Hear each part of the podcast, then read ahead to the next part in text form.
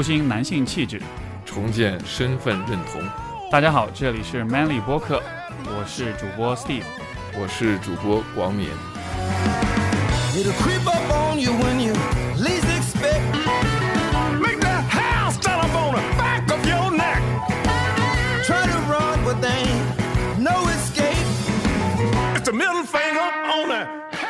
所以，我们今天的 Manly 这个播客终于开播了。这是我们第零期节目，也是我们的相当于是首发的一期节目。然后呢，这个地方先跟各位不认识我们的朋友们先自我的介绍一下。呃，我叫 Steve，我是一位心理咨询师。然后我还有另一个播客叫 Steve 说。然后我是翻译了 Jordan Peterson 的《人生十二法则》这本书，将在一九年的十一月份左右上市。然后同时我也做呃著有另外一本书，叫做《假性亲密关系》。嗯，大家好，我叫武广敏，大家可以管我叫广敏。我是一个声音的教练，声音教练，同时也是男性魅力教练。呃，我教授英语语言表达和社交技巧。呃，帮助人获得自信，把声音放出来，获得自己自信的心声。刚才 Steve 说他是 Jordan Peterson 的这这本书的这个翻译者，啊，我没有翻译他的书，但是，嘿嘿，我写了关于他的论文，是关于 Jordan Peterson 他的这个呃观众的论文。OK，就这些。OK，那因为这个节目其实我们也酝酿很长时间哈，嗯。关于就是这个，因为大家看到这个播客的题目叫做 “manly”，就是 M A N 这个 man，然后立就是立起来的立，所以这到底是一个什么样的节目呢？我觉得我们先用一个比较官方的说法，就是我们其实对这个节目有这样的一个定位。我先很很机械的念一下给大家听哈，就是 “manly” 播客，它是一个关注现代男性气质衰落和男性模范的缺失，然后呢，它是要探寻男性身份的本质。发现丰富多元的男性气质，重构健康的性别身份认同，推动男性心智发展。所以，这是我们对于就是这个 Manly 播客的定位。但是，从我们两个个人的角度来说，呃，这个节目是怎么产生？我们为什么要做这个节目？我觉得也许可以跟大家先说说看，我们是怎么认识的吧。因为这个，我们整个这个过程，我觉得是个挺有意思的故事。最开始我认识广敏，其实是在。呃呃，应该是今年春冬天，就是去年冬天，呃，今年春比较早的时候，我在北京做一个讲座，当时你是听众之一。当时我是在做一个关于科普写作的讲座，然后这个讲座完了之后，你又主动来找到我，然后。也给我了，给了我你的论文，告诉我你做的这个研究，然后是在瑞典的读硕士的读传播学硕士，对吧？做了一个关于 Peterson Jordan Peterson 这个人的呃研究，你访访谈了很多他的男性的观众和听众，然后对整个这个人群做了一些分析，所以这是一个当时在我看来是一个很有趣的一个研究。我自己其实也一直都关注，就是 Jordan Peterson。一方面是他是我曾经的老师，嗯，然后另一方面我对他的这个人生十二法则这本书，包括他整个代表的，呃，现在一个文化现象，我觉得都是非常的关注。所以当时我跟广敏一聊了之后，我觉得有一种就是很很很一见如故、很投缘的感觉。然后在这之后，广敏又搬到了上海来，然后我们其实之前广敏也上过我 Steve 说呃做过两期节目，然后我们聊了很多，其实关于。男人关于男性、关于男性气质的话题，我们聊完之后就发现其实还不过瘾。然后这个男性气质其实是一个我觉得很深、是很深刻、也很复杂、也很丰富的话题。所以说，我们就想，哎，那不如我们就专门来做一个播客好了。因为说实话，嗯，说到男性气质的衰落跟男性模范的缺失，这个是一个我们俩。都一直会有的一个很有共鸣的一个话题，每一次聊的时候也会聊个没完，嗯，所以这是这个播客的初衷。对你有你有补充吗？没错啊，嗯，这个可以稍微近一点。嗯，对，其实我们嗯在准备这个节目的时候，在准备这个播客的时候，其实说到了很多有意思的话题，很有有意思点，比如说我们在找在我们成长中找模范的时候。好像还真的很难找到我们理想中的一个男性模范，哎，这是怎么回事儿？然后对，然后其实我们这样发出问题，其实是说明了在我们成长过程中，我们的确是有这样的问题。其其实也就是说，这个播客的成立其实是解决了我想要意图是解决我们的困惑，我们成长中的一些困惑和遇到东西。当然，我们有各自的这个经验，我们解决了一些问题，但有些东西我们还是无法名状。比如说到中国的男性气质，啊，又涉及到这个东西方文化的碰撞和两代人的这种文化的不一样，所以说。什么是现代的中国的男性气质？我们需要去做这样一个公开的讨论。现在就这就是我们这个提供这么一个呃一个空间。对，其实这个问题说的俗气一点，就是现在比如说到心理学，说到关于个人成长的话题，总体来说大家其实关注女性会比较多，对吧？说到像我自己就是在心理咨询这个行业里面讲到，比如比如关于亲密关系啊，关于个人成长，然后就是主其实比较主。主流的视角，因为首先这个行业消费者女性为主。说到个人成长，整个这个 self help 自我这个自助类的书籍跟内容，其实主要的受众也都是女性。但是这个世界上有这个社会有一半都是男性，而且在中国是一半多一点点。但是这一部分人，他们其实对自己的很多问题的探讨，我觉得是非常有限的。而且其实现在说到，就像你刚才讲，就说到男性气质的时候。呃，这其实也是促，就是促生这个叫什么？就是激发我想要做这个节目一个很重要的原因。我前我我在过去的大概半年时间里面，我其实一直在有意识的去问我身边很多的男性朋友，我都会一直问他们一个问题，就是你从小到大的话，你觉得有没有哪一个成年男性是作为一个模范跟榜样存在的？就他是一个你心目中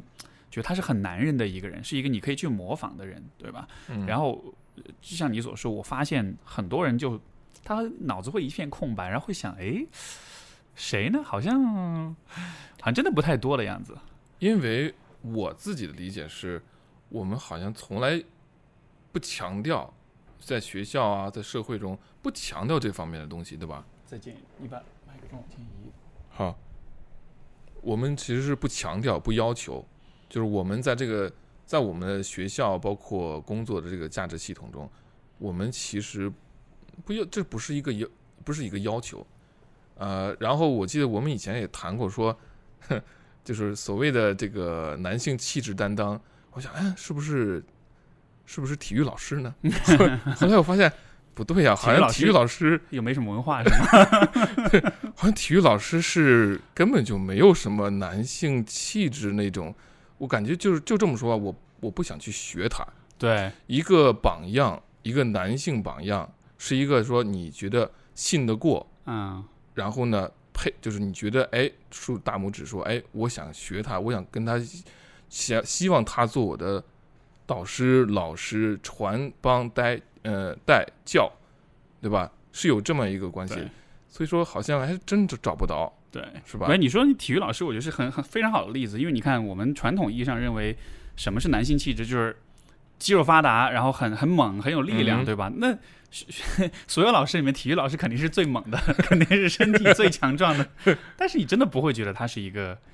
很男性的角色，对吧？所以就是我觉得在现在，呃，其实不光是在中国社会，整体在全球范围内，其实这都是一个很普遍现象，就是男性气质其实是在衰落的。嗯，就为什么这么说呢？从生理的层面来说，之前我们一个另一个嘉宾 Mike 他也提到了研究，就很有趣，就是全世界范围内男性的整个的这个雄性激素都一直在向降低的，就对睾丸酮是一直在降低。对，然后你从呃从文化的层面来说，其实也是如此，因为你看现在呃男性，尤其是直男这个群体，其实是最所有群体当中最这个这个饱受批判，就觉得是最就呃是最不好的这个这个部分。然后，呃，又比如还有一个例子是什么呢？就是这其实是前一段时间我跟我伴侣去旅行的时候，他的一个观察。因为当时我们去澳洲玩，他就说他在澳洲看到有很多这个当地的这种家庭，爸爸妈妈带着孩子，然后他看到这些家庭的父亲，然后他就会觉得很有趣。就是你在澳洲，你看到一个家庭的爸爸这个角色的时候，你会觉得他是一个，你首先的感觉他是一个男人。但是你在中国，我不知道你会不会有这样感觉。比如说你去公园里周末，你看到一家子中国的家庭，当这个男人站在那儿的时候，你第一反应他是个爸爸，就是他的那个爸爸感特别强烈。你懂我意思吗？你你看他，你会说的这个真的很有意思。我我我读过他的那个一篇小文，对呃，对你这个说的非常感。男人他是一个雄性，他是一个性别的那个那个标签和一个身份，对吧？对，爸爸他是一个是社会角色，对。嘿嘿，但是就是这个社会角色在，在我的观察中，在我们的社会里面，这个社会角色其实取在一定程度上，它是取代了男性气质这个更大的、更大的这样一个概念其实，在放在女性身上也是这样，啊，也是这样，对吧？对因为女女性到了三四十岁为人母亲的时候，她基本上既就她就是母亲了，对吧？她就是一个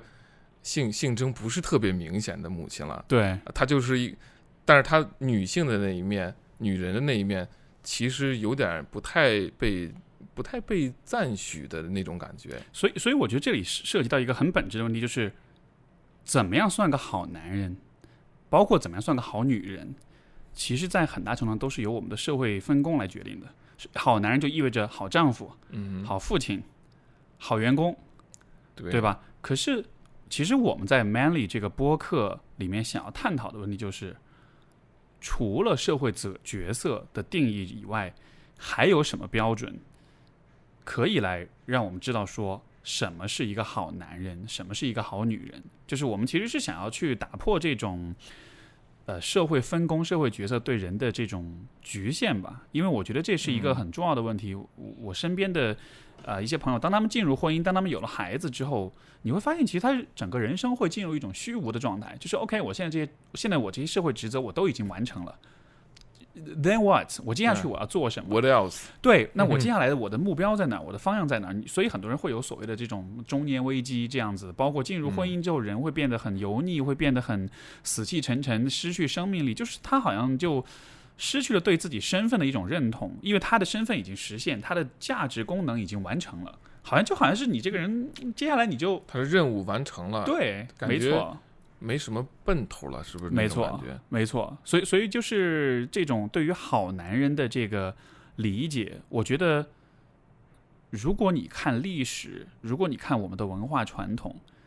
我指的不光是中国，这是整个世界嗯范围内。其实我觉得，对于什么是理想的男性，我觉得是有一些非常啊、好的一些体系和一些参考的例子的。我举两个例子，就是呃稍微比较就非常典型的男性的例子是什么呢？一个就是古希腊有 Spartan 有斯巴达，对，对吧？就是大家看过那个三百那个三百斯巴达勇士那个片儿，你就知道，就是斯巴达勇士他整个他不他不光只是战士，那是他整个这个社会当中男性的一种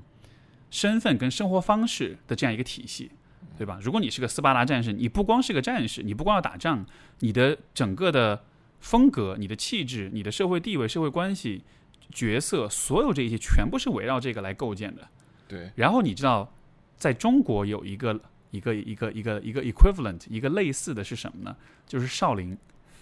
你有想过吗？其实少林和斯巴达的那个感觉很像。因为少林他们是和尚，对吧？他们是禁欲的。其实斯巴达也是禁欲的。哦，是吗？斯巴达是三十岁之前男性你是你是不能够婚配的。啊，OK，他们 就就其实你说一个个都肌肉男，很壮，很很很野，是吧？哦，他们是非常禁欲社会，那个是你你不要想，而且而且你说男性是吧？女性其实也是被这种文化所所洗礼，对吧？他也会对要求男性怎么怎么样，就是你你别儿女情长，对对你别，太那种，是。所以你看，像中国的这种少林武僧，他其实也是类似，就是他不光是个武僧，他不光扮演一个战士的角色，他的整个的生活方式，他整个人生轨迹。他的价值观，所有这这一切，其实全部是围绕着这样一个身份来构建的，对吧？就是就是这个是这，我觉得这是两个特别有意思的例子。如果你把这样的例子放在现代社会来做比较，就是现代的男性有什么样的，就是有什么样的男性气质作为一个框架，作为一个参考呢？我们能够参考的就是结婚、生孩子，嗯，呃，然后找工作，找工作、挣钱、买房，但是这一些在我看来更像是只是一些职责，是一些你需要去完成的工作而已，但它不是一个身份，对吧？嗯，所以呃，这里还有一个很有趣的现象是什么呢？就是就是中国的这个同志群体、男同志群体，就男同性恋群体，嗯，你就会发现，其实因为我有些来访者是属于这个群体，然后你会发现他们对于自己男性身份那个认同就会更加的纠结，更加的撕，就是这个啊这个这个撕扯。为什么呢？因为如果你是个直男的话，你可以把男性气质的问题用呃社会公社会角色去应付、去敷衍。作为一个好的供养者，对，没错。嗯但是作为男男同的话，男同志的话，因为你没办法结婚，对吧？嗯你可能你会呃行婚，你可能会找一个拉拉，你们一块儿结婚，但就是你的你自己的男性身份和你的性向和你的社会分工、社会角色之间，其实又有很大的冲突在那儿。所以你就会发现，啊、对于这个群体的人来说，他们对他们说到底什么是男性气质，其实就会是一个非常非常混乱、非常这个说不清的一个状态吧。所以就是我觉得，啊、从我的角度，就是我对这样一些现象的观察，就会让我觉得，在我们的社会当中，男性气质是处在一种很混乱、很衰落、一种很破败不堪，而且非常碎破碎的一个状态里面。直男也好，这个同志也好，其实所有的男性对于我这一生要做一个怎么样的男人，或者做男人到底意味着什么，其实我们是说不清楚的。包括有很多女性，女性身上也也有男性气质，嗯，但是很多具有男性气质的女性，她们其实也是困惑的，她们其实也不知道我怎么去调和我的男性气质和女性气质之间的问题，包括男性也是，他也不知道怎么调和男性气质和自身的女性气质之间的那种问题。因为我觉得说到这里，我觉得你肯定会认同一点，就是我们两个在身，我们俩的身上其实是有相当成分是女性气质的，对吧？那种敏感也好，那种呃对于情绪也好，嗯，细腻的那个部分肯定都是有的。对，我觉得我们好像第一次见面就谈到这个 vulnerability 对脆弱性对对对，我第一次就在聊这个问题。对啊，谈到 vulnerability，然后我记得当时你晚上其实谈到和你父亲的关系对，也特别多，呃，对，刚才对我想刚才回到你说的，就是我们对男性气质，其实你刚说混乱和支离破碎和不堪，我的感觉是那种一团浆糊嗯，啊，就软扑邋遢，就是没有男性气质，似乎应该有一种就很比较，我希望就是有，似乎应该是有一种合理的分割和，嗯、包括 Peterson 也说到这种，其实男性气质它的象征意义就是一种秩序感，而最有最应该有秩序的男性气质，对我们来说似乎是非常难以名状的，这就让我想起，你像鲍曼，还有呃季登斯这些社会学家，他们都说到一个词，就是说，就是个人身份认同的这种液体化。嗯，哦，因为我们以前传统社会，我们的分工是非常明确的，甚至你的这个社会阶层也都非常的呃非常明确，你是没有这种可余呃回旋的余地，对吧？那个时候你的个人身份认同是是被安排好的，是给你的啊。现在呢，你的个人身份认同是完全靠你自己。吉登斯也就是说到，就现在我们是现代社会的晚期，对吧？还没到后现代呢。呃，所以这种因为太多的自由，反而让人觉得特别无所适从。对，就是你的身份有很多的空间，所以它其实是很流动的。嗯，这种流动性，一方面是自由，但是是很多可能性，但是另一方面，其实你有自己的责任了，呃，对，没错，这责任是你自己要自己创造一个东西。嗯而太多自由的话，很多人其实很渴望说，你告诉我自己，就说，哎，我告诉你一个什么。一个邪教领袖啊，或者是某个什么意见领袖啊，说这个就是这样的，对，很多人其实心里边是有渴望的，渴望得到这样一个声音，但其实这是想要把自自己的责任抛给别人。没错，没错。所以，所以我觉得我们做这个节目是想要，嗯、给许多的男性，包括也给一部分对这个话题感兴趣的女性，就是提供这样一个空间去思考，就是去想一想说，嗯，我除了我的社会责任以外，我对我这个人有什么样的期待？我如果作为一个男性，啊、或者我作为一个女性，我我怎么去理解和怎么去构建我自己的跟我性别有关的这个身份，对吧？所以，呃，这个话题的探讨，我觉得在我们现在的社会当中是非常非常非常少的，尤其是嗯如果我们是以男性身份为呃主题的话，就是我我觉得很感性的一种说法，就是现在我们身边可以看到有很多很多的男人，他们没有办法跟任何人去交流。就是 what it's like to what it means to be a man，对吧？作为一个男人意味着什么？我们，你你像问你，如果问我这个问题，我上一次跟别人聊这个话题，我都记不得是什么时候了。这个不是一个我们日常生活中要一个谈的一个谈资，对吧？对，你可以谈球，你可以谈什么股票、买房子，然后这个那个，对吧？其实都是好像，然后你结了婚了，谈孩子供 孩子上学什么之类，这不是我们一个话题。你不会突然间的就是谈一下男性气质，但当然你可以通过谈一些运动和运动啊，包括一些走 hobby 这种爱好，对它这么它是一种带动，但是我们去谈这件事情，这真的很少。没错。但是我都想问你，你就为什么有必要我们要谈男性气质？我觉得，因为现在许多的从从非常现实的层面来说，就是现在许多的社会问题都跟这个有关。嗯当说到男性气质的衰落的时候，我首先想到是什么呢？其实就是男性气质的衰落会导致啊、社会角色的这种啊、失职。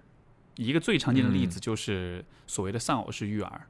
就是现在许多中国的父亲在育儿、在亲子关系这个问题上，其实是做的非常的不足的。但是我嗯不是想要批判所有的男人说啊，你们做的不好或者怎样。我觉得这这在很多很大程度上只是因为男性不知道怎么去扮演一个父亲角色，就他不知道怎怎么样算是一个好的父亲，就除了努力挣钱，除了陪孩子玩儿，嗯，除了给他创造好的条件，因为这其实是我们传统就中国的传统父亲非常经典的一个好爸爸，一个一个一个思维方式，就是做个好爸爸，就是给你创造好的条件，嗯然后这个呃供你读书，然后给你买好吃的好喝的好好这个好好看的衣服，对吧？嗯这个方面确实很重要，但是还有呢，就比如说，如果你的孩子是个男性，你要怎么教他，就是做男人的意义是什么？我觉得许多的现在许多的成年男性，我我以我自自己的父亲为例好了，就是我觉得我父亲在教育我的这个过程中，他其实不是特别的知道在生活的实践的层面之外，还有一些什么跟就是就是作为一个男人，你还需要学会一些什么东西。生活之外，是你指的是说，比如说灵性的，或者是精神世界的比如说，做男人应该有哪怎样一些品质，啊？对吧？比如说，我们应该呃，比如关于责任感跟担当这个问题，大家都说，哎，做人要有责任感，要有担当。责任感到底是什么？对，担当到底是什么？对，他怎么去培养，对吧？呃，我觉得这个地方有一个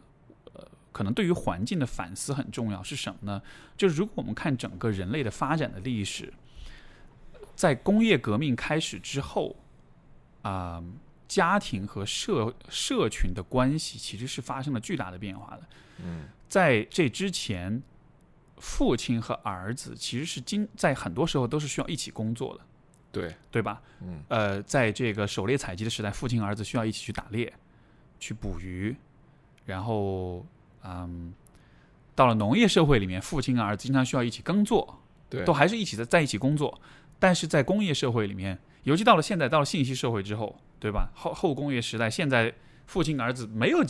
没有任何的可能性在一起工作。你像我从小我一直都觉得，哎，我爸他每天上班到底干嘛呢？我几乎都没有去过他办公室。我去了之后，我也觉得那是个很陌生的地方，然后我也看不到他在工作的时候是什么样的状态，我也不了解他每天在做些什么，所以我其实没法知道，就是虽然成就是后来成年之后，我了解了很多他的工作，他的这个整个职业发展当中，他其实有很多很精彩的故事，他有很多很有趣的经历，嗯。而且他其实也体现出了一些我后来我会觉得非常 respect 的一些品质。但是这些东西我在小时候我是不知道的，因为我没法每天直就是直接的看到他，因为每天我在学校，我在家里，而他在单位，所以吧，就是就是父亲和儿子之间其实是有一种非常大的一种断联，但是在我看来，其实男性的模范跟榜样的设立，他其实又是需要这样一个过程，就你需要有这么一个男人，他每天在你的生活里，他在向你展示就是 what it's like to be a man，他向你展示工作意味着什么，嗯责任意味着什么，对吧？但是你看我们现在大环境没有这样一个机会，我面对的都是 学校里的体育老师，嗯对，所以所以我觉得就是因为有这样一种关系的变化，嗯，本来父亲应该承担起就是男性示范的这个榜样的这个角色，嗯，但是我觉得现在许多小孩子，对于许多，尤其是对于许多男生来说，我们其实没有这个机会。那如果没有的话，那我们应该又又应该向谁学呢？就像老师，像嗯电视剧，像电影，或者是对吧？所以，所以这也是为什么我觉得我们需要关注这个衰衰落的问题。嗯，你觉得是因为工业化分工非常细，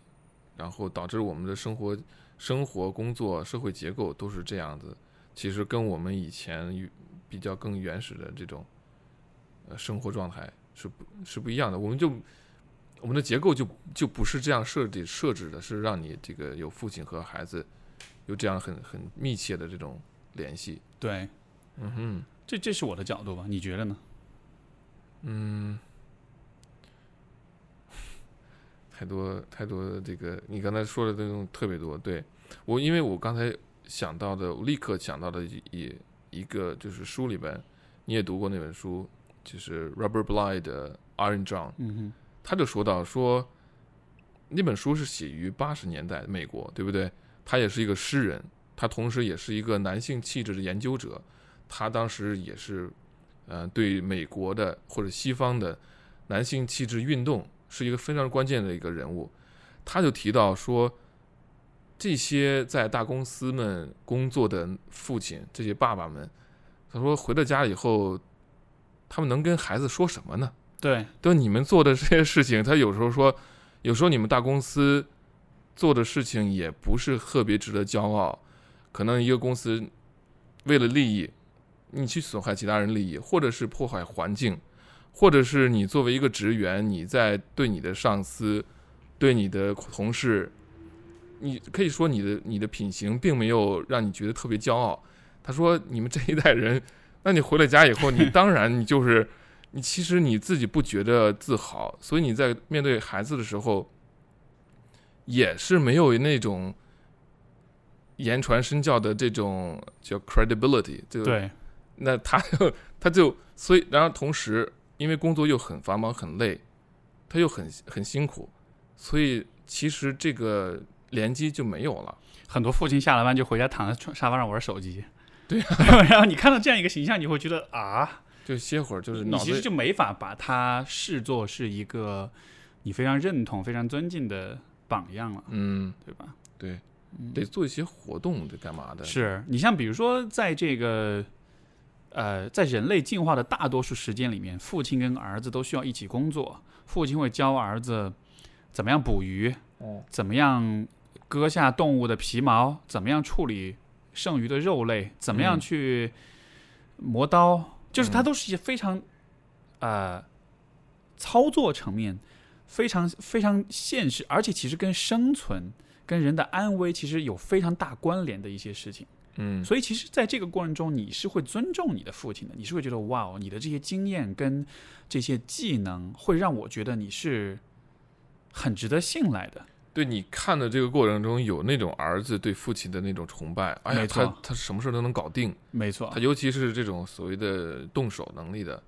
动手的东西，是吧？是有那种感觉。而且你确实需要依赖你的父亲去教你这些东西，因为如果你学不会的话，你你就没法自己去做这些事情，嗯对吧？所以就有这么一个言传身教的过程。但是你看，其实现在现代社会的话，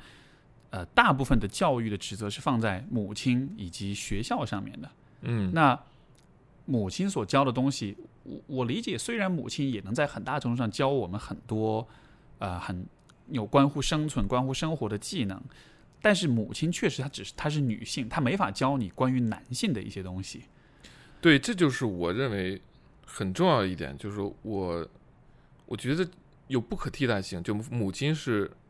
就是你你这个性别，它就是不可替代。怎么说呢？就是女母亲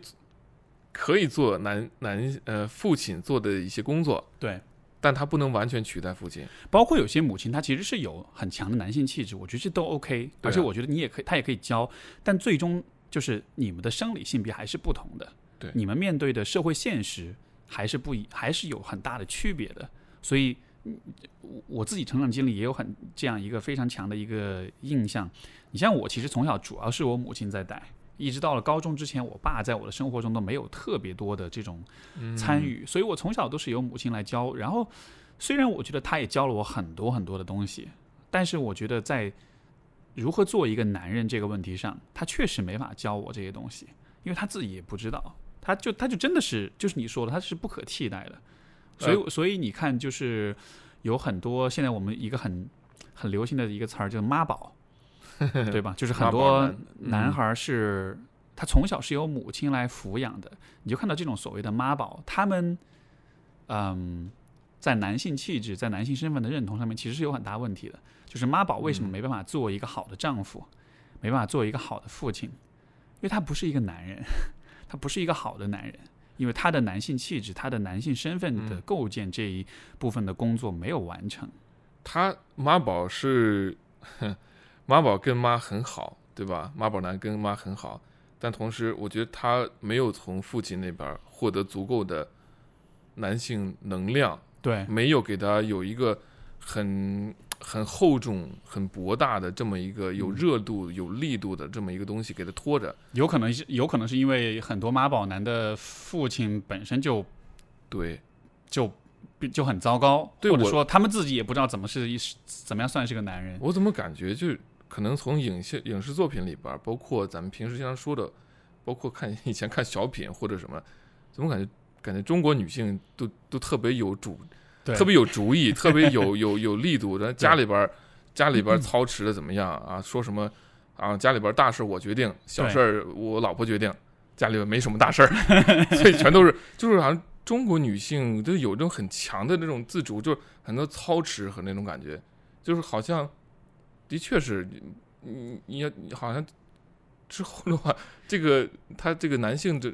好像功能就没有显示出来。，而我觉得其实女性的这种嗯。操持也好，这种主持大局也好，我觉得就这个，我我是我觉得这个方面是很积极的，就是当女性能够在家庭中有这样的话语权，有这样的决定权，我觉得很好的。但是我觉得问题是出在中，就是男性这个部分，为什么前面我会说男性是衰落的？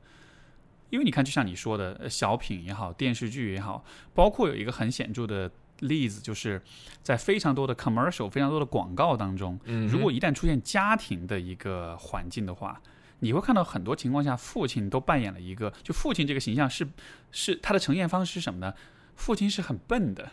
是很笨拙，是很不知所措的，有点温吞，对。然后他需要是以一个啊，我不知道怎么洗这个衣服，啊我不知道怎么搞定这个这个厨房的油渍，然后这个时候啊。妈妈跳出来拿一个产品啊，你要用这个，然后叭叭叭弄了，然后父亲哇，你就是就是整体来说，父亲的形象，包括在很多电影。影视作品当中，其实父亲都是以这样一个形象出现的，就他比较弱，但是对呀、但是我你看，这是中国的，比如说这个这个广告啊，或者是电视啊，好像这种好爸爸、好父亲，他其实是有点就往后退的，啊，有点温吞的，哈哈，我不知道，呵呵呵，你开玩笑啊什么，就是就感觉父 有时候就感觉像是个很很大的一个熊，就是怎么说，就是那种就布娃娃那个熊很大，很很软，很舒服，然后软软的，然后没有什么攻击性。但你是你想不到，那如果原始社会或者以前的这个父亲，包括你看西方电影里边儿，但父亲他他要砍柴劈柴，他父亲可能要出去，我今天晚上出去喝酒，哥们儿怎么怎么这个那的，他是有很很强的这种男性气质，很强的这种，你可以说他只是一种形式上的，比如说，比如说我我我我并不看球，也不喝酒看球，但他们似乎有这么一个东西在那儿，有一个形式在那儿。没错，嗯你看，就是我们看到比较经典的父亲的形象。我我其实刚才说了中国的家庭，我我我暴露年龄哈，这个我想到是什么呢？是我爱我家，啊，我你也看过吧？那电视剧，这个可能现九零后可能就不一定知道了，但是这是中国比较早的一个家庭情景喜剧。嗯贾志国，贾志国，对，你看他的形象，他就是典型的，对就是这种有点儿，他戴个眼镜，对这个知识分子，知识分子比较温吞的那种的。啊他老婆又比他强，所以很多时候他其实是以一种呃比较这个就是比较弱一些。他是在比如说，如果那个老婆子有情绪啊，要这个事儿这个事儿，他呢就是哎哎没事没事，他缓和你，他消解你的这个情绪，他我跟你讲道理，然后你是这么着这么着，他的确是有着这种。他是讨好吗？还是怎样？不不，讨好不是这个确切的词儿。我觉得不一定说是讨好，但至少就是我觉得他的那种是一种生存哲学。嗯我通过这种方式来平衡、来维系、来来呃缓和很多的问题。而贾 很有意思，另外一个男性贾志国，他的弟弟他的呃哦，我想说他的爸爸啊，对吧？他没有那个贾志国的母亲不在，不在那里，没有这个人设，对吧？那贾志国父亲是经过。经过革命战争的啊老干部，然后都是经过事儿的人，所以他在家里边是很有很强的权威的。但同时，他又是一个开心开心爷爷，对吧？开心果那种感觉。对。可是你就很很有趣，就是这个，哎，他的爷爷叫什么名字来着？忘了。这个老头我忘了啊。我就他印象，我就是我对他印象最深就是，哎，我们来开个小会 啊，对吧？什么事儿都是开个小会，就很有趣啊。你因为你看，我们刚才在讲，就是男性的男性气质是被。社会分工、社会角色定义的，他是一个政委的对，所以当他需要去呃去展现自己在家庭中的男性权威的时候，他的第一反应是我要做个政委，我要做个领导发言的思想工作也来了。对，就他的那个社会角色立刻就跳进来了。但是那不是男人，那是政委，那是领导的他不是爷爷，他不是爷爷，他不是一个 男性。你想，一个理想的男性长辈。的身份，在一个家庭当中，其实是非常非常重要的。像在一个部落，在一个部族当中，包括在就中国也好，在这个许多其他的文化当中也好，就是智慧的长者，其实是非常有力量，而且是非常强的一个角色，对吧？你看，像嗯，比如《指环王》甘道夫，哎，对对吧？这是这是很典型的，我觉得是非常经典的，就是智慧长者的形象，包括 Dumbledore。在那个《哈利波特》里边的邓布利多，邓布利多这种智慧长者，他不是就是荣格心理学他这是一个就是男性的原型嘛？对，智慧长者。然后其实我回顾我的这个成长啊，我很多年，我从高中到大学就一直，包括毕了业以后，还是有着工作，哪怕工作以后，我心里边一直有一个很强的一个意向，就说，哎，我希望有一个。老头儿或者一个智慧长者，但是不是老头儿，老头儿，老头儿又有点那种衰弱的那种感觉。对。但我就说，一个智慧长者，他能够带我，然后怎么？一个很有精气神的老头儿，一个有精气神的老头儿。然后我，我就想起那个《基督山伯爵》里边那个他，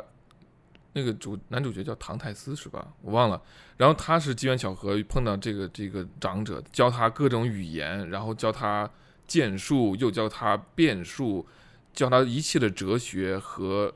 和这种智慧。没错，像一个导师，像一个 mentor 一样。对啊，就是这种磨练，智嗯，身体上、思维上、言语上、行动上、肢体上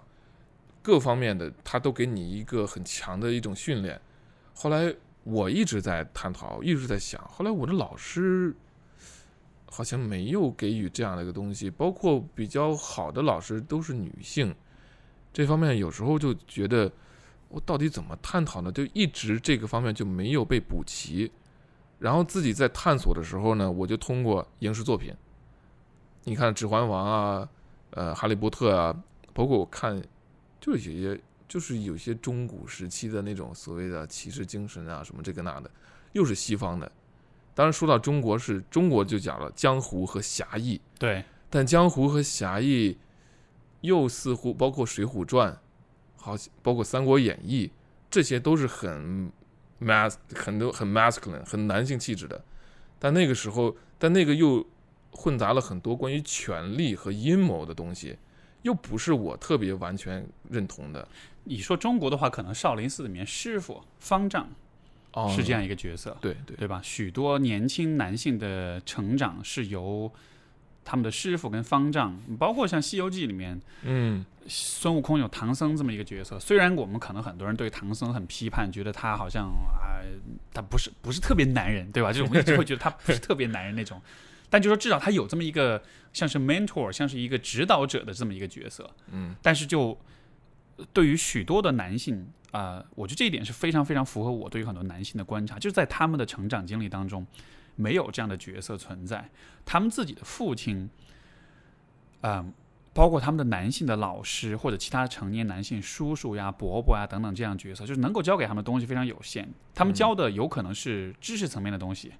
像老师也好像父亲也好，有可能是一些生活层面的东西。但是我觉得从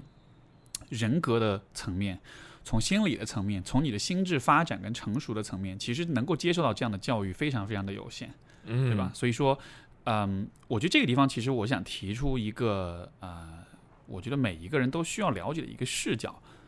呃，就是其实你需要把父母和爸爸妈妈做一个区分。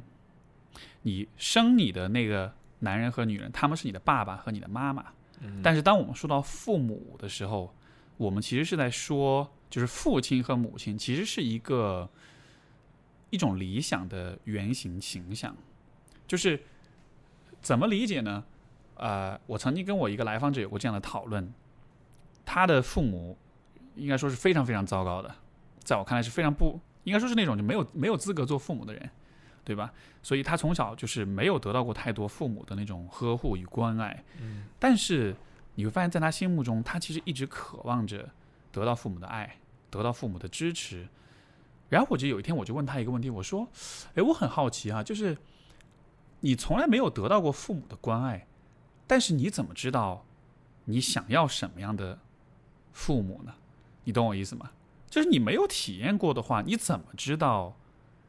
他们其实做的不够好呢？这个这个比较的标准是哪里来的？Peterson Jordan Peterson 就说到过这个，他说 archetype archetypal father，他说这个东西就像你说的，就是原型的父母。对原型的父亲，对吧？他说这是一代一代的模仿，一代一代模仿，一代一代他捏出来这么一个形状，捏出来这么，他是一代一代模仿的。就像呢，这个他，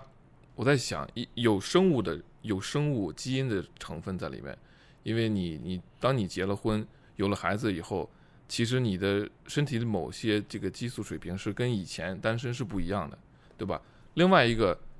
就是理查德·道金斯说的这个迷因 （meme），对吧？也就是说是文化的基因。那我们这么多代，这么多代，我们的父亲、我们的父亲、父亲的父亲，他其实在不断的模仿和学习，然后他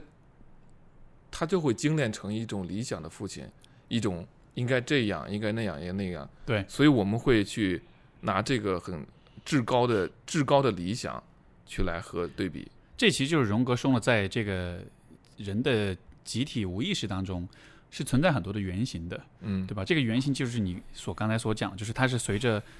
遗传也好，随着文化的进化也好，呃，人类作为一个整体，我们在我们的心智的深处形成了这样的一些我们认为很理想的原型的形象，父亲的形象，母亲的形象。所以刚才我说的爸爸妈妈跟父亲母亲的区分就是这样。当我说爸爸妈妈，说的是我们的生父生母，但是当我们说父亲母亲的时候，我们其实在说的是那个理想的原型父母。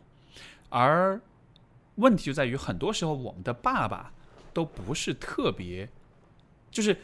爸爸本来应该是父亲这个形象的一个承载者和一个传导者，他像是一个导体一样，他把这种 father energy 通过他的身体，通过他的这个角色传递到你的身上来，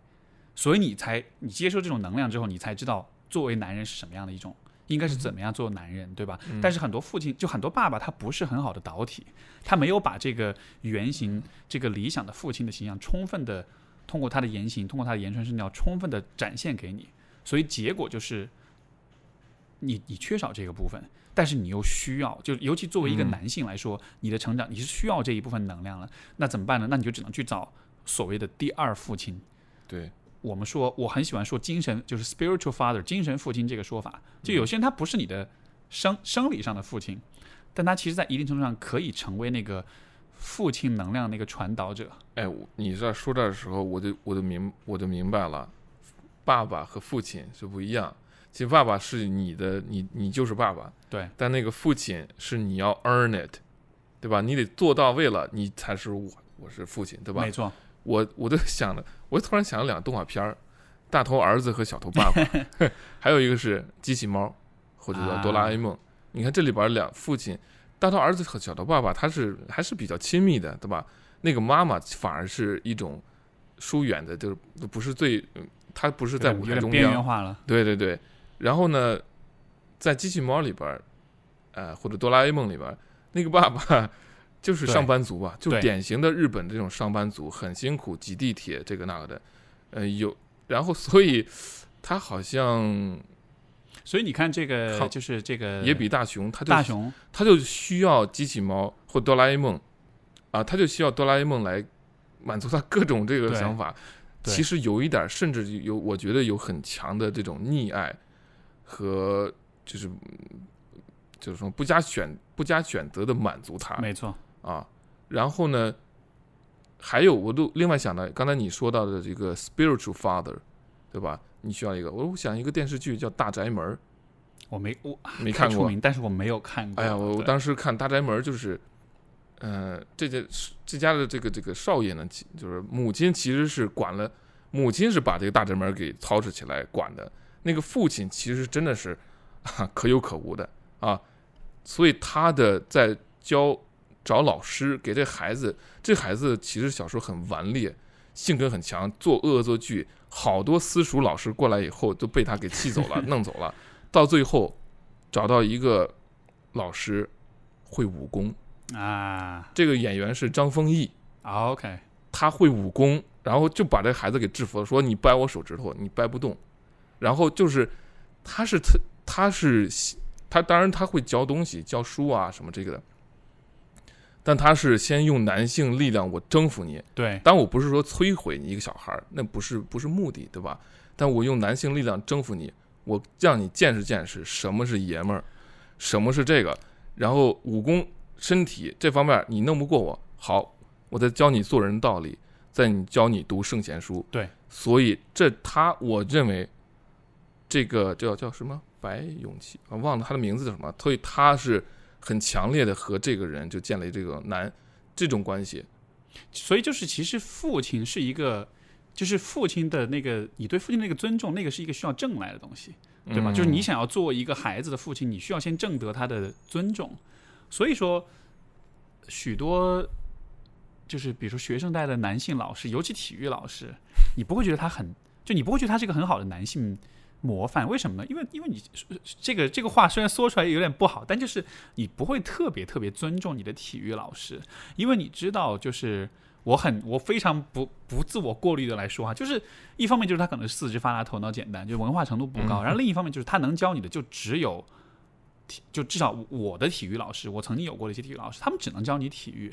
他教不你，他教不了你其他的东西，所以你就会觉得他看上去身体是很强健的，但他没有力量感，就是那种力量感，呃，这个力量，我们说的不是说肢体力量，其我肢实是一种体力量也是一部分，嗯哼，但是我觉得他有人格力量，他是他说的是一种 social power。也不一可以吗我觉得比这个还要再大。其实我觉我我我你说的对，我觉得感觉可能体育老师 在咱们中黑体育老师黑的有点厉害啊，在中国的这种，在中国的这种价值体系中，包括我们上学体育课，包括音乐课和美术课是可有可无的，对，是被基本，而且那些音乐老师、体育老师，呃，什么美术老师，基本上他们也也知道自己好像有点不太重视，然后让位于给这些真语正外啊，对对对，让位这些东西，其实这个价值，它这个价值，因为不被重视，它自然没有那种价值感，就 就他们自己都没有自我价值感，就是他觉得自己教的东西就是一个啊，我中考我要我要我要达标，嗯，我要我要拿那二十分的体育，所以他们是他们是老师，对他们的 他们的那个境遇有点像就是军队里边的炊事班，是军人吗？是军人，但是上呃这个这个这个上场能拿枪吗？对吧？可以，我们练过，但主要是给你做饭。主要是掌勺，但是但是社会分工，但我们刚才一看又说到了分工了。对老师也是分工，在军队里边也是分工，有是文职人员，有的是搞导弹军，什么导弹兵，对吧？所以可能我我在想的时候是，所以我我最近在思考的就是说，哎，我们现在社会分工如此细化，如此专精，以至于我们都不愿意浪费一丁点儿的精力和时间和思考在我们觉得不重要的事东西上，就好像哦，我我要是个搞，我要是个会计，我要是个什么职业，我们是用职业来定义这个人的价值的，好吧？那我们认为最最有男性魅力的，或者就是说比较刻板的想，最有男性魅力的是军人和运动员，我们可以这么就说吧，或者或者说是马或者警察，警察，嗯，或者是警察，对，我们其实是，我们这个社会甚至把男性魅力都给外包出去了。对，不或者说就是你看现在其实我们说到性性别的这种偏见跟刻板印象，对吧？就为什么会有这么多的刻板印象？我觉得就是刚你讲的，它其实就是和社会分工有很大的关系，就是每一个人的身份都越来越细化。像我觉得你刚才就是讲，你说军人、炊事班，包括体育老师，其实我觉得都是非常非常好的例子。这就是非常典型，就是一个本来可以很男性气质的一个角色，他因为现代化的社会分工，他被打破了，他的身份被啊、呃碎片化了。呃，你比如说说到体育老师，我一直都对我体育老师没有什么特别强烈的好感，但是后来嗯我开始练，比如说我练巴西柔术之后，你你你我们现在一起一啊一起在练八柔，对吧？你看嗯像八柔的这些教练。就有些教练你可能接触还没有很久，但是像我的一些教练，我是非常非常尊重他们的，嗯因为他们不光教你技术，他们不光比你强，他们不光可以用技术跟技巧把你打得一败涂地，他们同时也教你你要尊重你的对手，你要嗯尊重这一门武术。你每一次上课完了之后要敬礼，要跟所有人握手，要谢谢每一个人。然后你需要在对练的时候考虑到不要让对方伤到，嗯你需要学会道歉，你需要学会在自己要失败的时候承认自己是不行的，然后虚心向别人请教。就是他教你的东西，除了那个运动的部分以外，他其实会教你很多东西，对吧？就是这样的教练，他的那个身份是更 holistic，是更整合的。他没有因为说我是一个教练，我就只教你要怎么做这个动作，对吧？他同时会教你很多道理，会教你很多礼仪，会教你很多传统的东西。嗯但是你看，像学校的体育老师，他没有空间教这个东西，因为他的工作指标，他的 KPI 就是所有这些小孩儿体育考必须全部合格，所以他唯一关注的就是，好，今天大家就开始跑步，一圈儿一圈的跑，跑到最后大家都能跑过那个及格线就 OK 了。他不需要教你什么是运动，他不需要教你怎么处理和自己身体的关系，他不需要教你在运动当中的那些坚韧、那些抗挫、那些跌倒了再爬起来那样一些精神。嗯对？吧？所以，所以我觉得就非常非常的遗憾，就是其实我觉得有很多的形象，像你刚刚讲的军人也是啊，就是军人在古代就是战士，对吧？对啊战士是一个非常非常男性气质的角色，但是我自己个人感觉，我们是都是经历过体育老师训练，对吧？同时我们又呃又要军训。哎，你是你军训过吗？军训过啊，对对，高初中高中军训，对但是你大学是在加拿大的。对。啊，你看我大学我的本科是，我们也军训，对吧？包括高中也军训。但是军训的过程，我说的坦白讲，我不喜欢。我我我我，我觉得其实我是很希望有这种集体啊，大家做一个事儿，嗯，集体来做个任何一个事儿，我觉得好的。但是在军训的过程中，我们最后的目标是为了那个阅兵，对，为那个阅兵踢正步，啊踢的标准，啊，缺这个，然后包括我我我我觉得，我我觉得你看，我是崇尚这个有男性魅力的人，对吧？但男性魅力仅仅是肢体上的吗？对吧？我记得我有一我我们上高中的时候，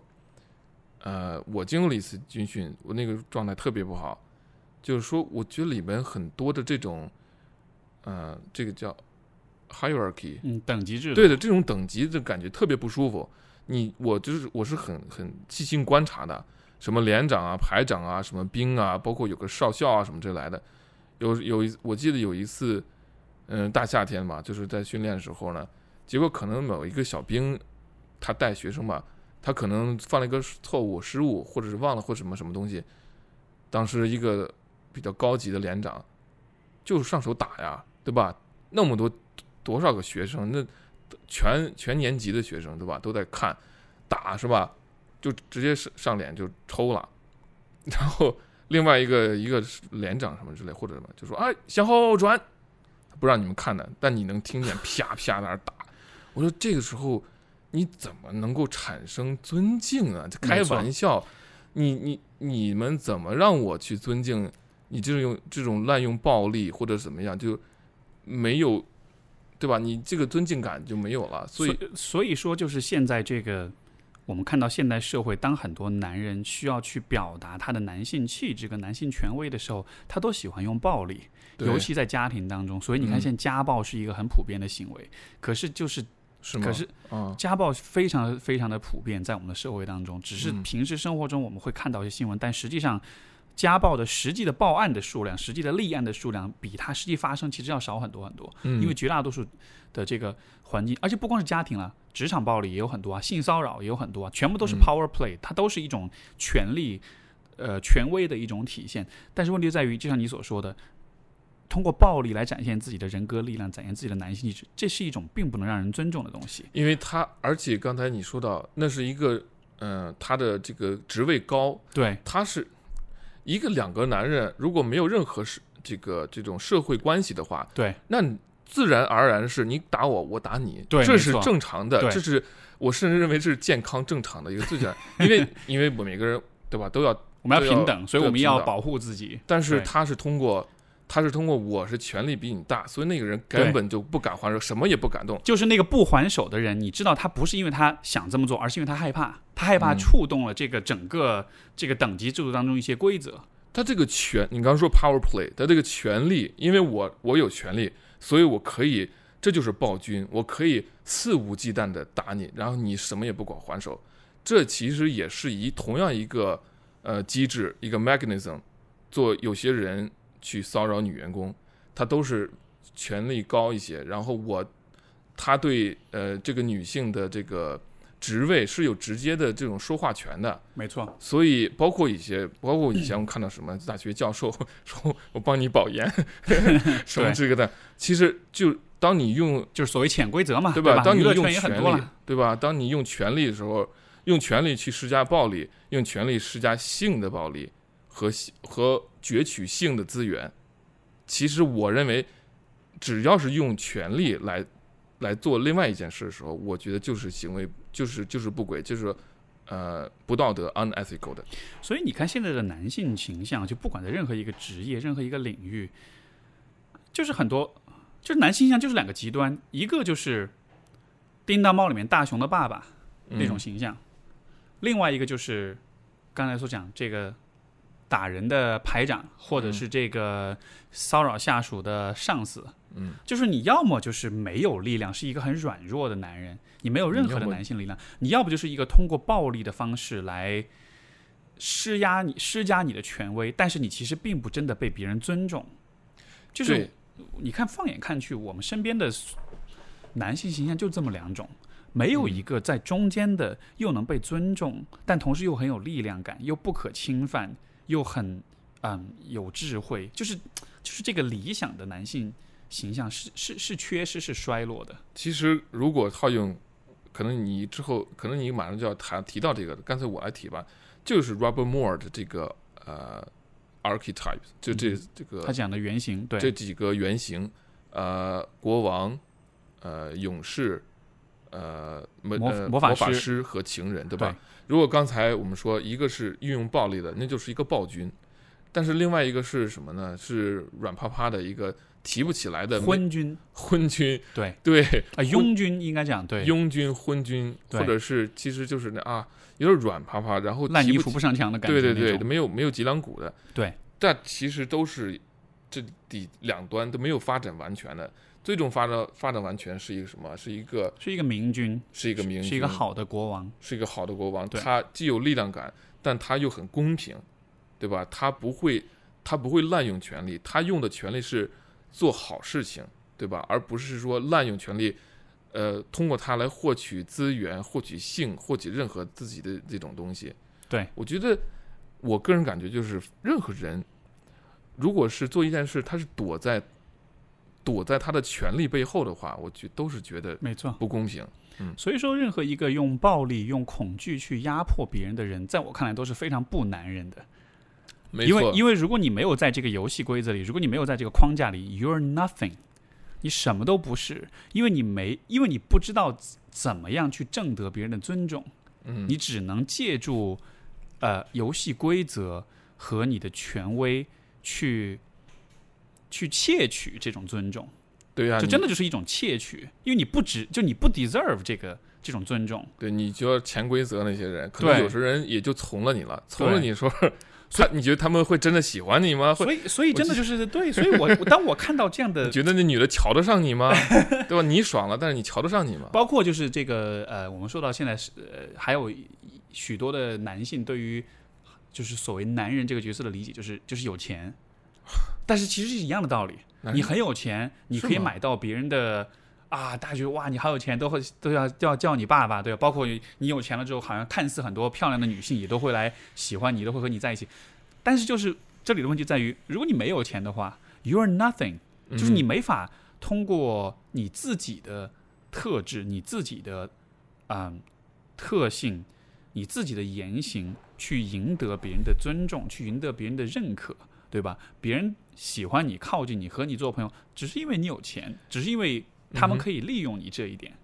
对我我我，你刚才说的这个，因为有钱，因为有社会权利，有社会资源，所以别人就凑着你这样那个，所以才出现了说所谓“马云爸爸”这种说法。对，在网络上，我就觉得，就是隔每隔一两年吧，他总会有一些新词儿，什么屌丝啊、女神啊、跪舔啊，然后这谁马云爸爸，我每次听到这词儿，我都一阵恶心。我说怎么那么不要脸呢？怎么就这么自轻自贱？怎么就老什么这个国民老公啊，什么这个那个？，对，就是怎么就一点都没有这种品行、没有那种 self respect 那种自尊那样的，对吧？对啊，就感觉说起话，我觉得打这些这些字儿的人，或说起话来的人，就一种就一一脸的这种嬉皮笑脸，一脸的那种谄媚，就是你不你就没有点儿那种精气神儿。这个当中又再引申另一个就是 PUA。最 最近这个 PUA 的这个批判曝光一轮一轮都在起，是吧吗？？是在国内的吗？在国内很多啊，就是我我今天才看到一个新闻，就是是我忘了是哪个台，就是在讲这个 PUA 这个事啊，包包括那个呃，之前 BBC 也讲了英国的 PUA 的事儿，啊，就是这种所谓泡学。我知道，然后你看，其实就是泡学，我觉得它最大的一个问题就在于，他在教男性怎么样有魅力，但嗯是他教的方法却是我怎么去 trick，我怎么去嗯欺骗和操纵和打压女生。就他其实还是在教男性怎么用一些啊、呃方法技巧去去窃取那种女性对你的尊重。可是问题就在于，一个真正我们说一个真的很很男人的人是非常非常有魅力的，那种魅力是你不需要做任何事情。所有人都会被你吸引。我甚至会说，我遇到一个我认为很有男人魅力的人的时候，我作为一个男性，我都会被他吸引。当然，当然可能不是性吸引，但是我会觉得这个人的人格魅力，我觉得我好想跟他亲近，我好想跟他做朋友，我好想成为他生活中很重要的一个人。如果你会觉得说，他如果身边有有个女性，或者你觉得啊特别好、特别漂亮或者特别优秀的话，你会觉得说，当然你这是个爷们儿，这是真真正正的我。对，我当然觉得你会觉得，这就会那种很很很很有尊敬感，就他名呃实至名归。你觉得你觉得这个就是对于你来说，你觉得比较有男性魅力的任何人，你能想到谁哎呀，你这一下 男性魅力，啊？我我可以想到一个是谁呢？是姜文哎呀，你对啊，我也是啊，啊，我也是。对，其实，在国内就是男星、男演员，或者是你就是演艺界吧，我认为有男性魅力的，一是姜文，第二个是孙红雷。孙红雷我不是特别了解，没看过他太多。孙红雷他呃，孙红雷他们俩还是有不同风格，但孙红雷也很酷。我看他啊演了一个电影叫《蒙古王》，啊，他是用蒙语说演那个呃，就是成吉思汗的另外一个兄弟拜把子兄弟叫什么了忘了，对吧？但是你看这两这两个男性，对也不是说长得特特别好看的那种，对，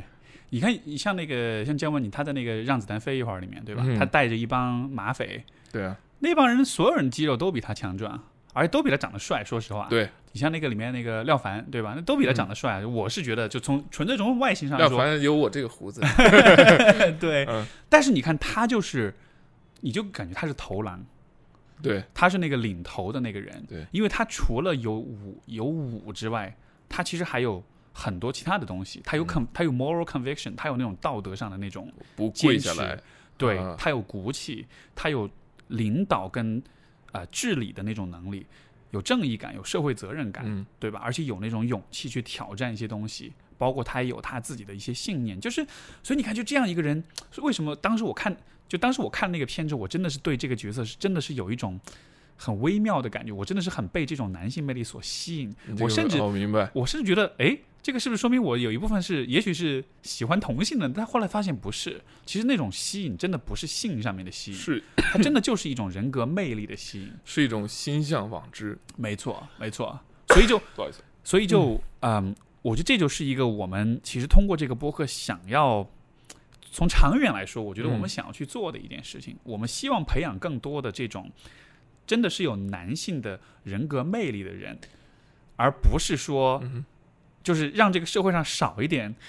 要通过暴力、要通过性骚扰、要通过金钱去伪装自己人格魅力、伪装自己男性气质的人。因为我觉得，当你去伪装的时候，第一，这会让你自己显得很蠢；嗯，第二，就这会伤害到很多其他的人，你会伤会的，会伤到你自己、啊，会伤到你自己。因为你你，想想，你有伪装，就刚才你说到 PUA 的那种，呃，有些 PUA 就是 pick up artist 或者怎么样，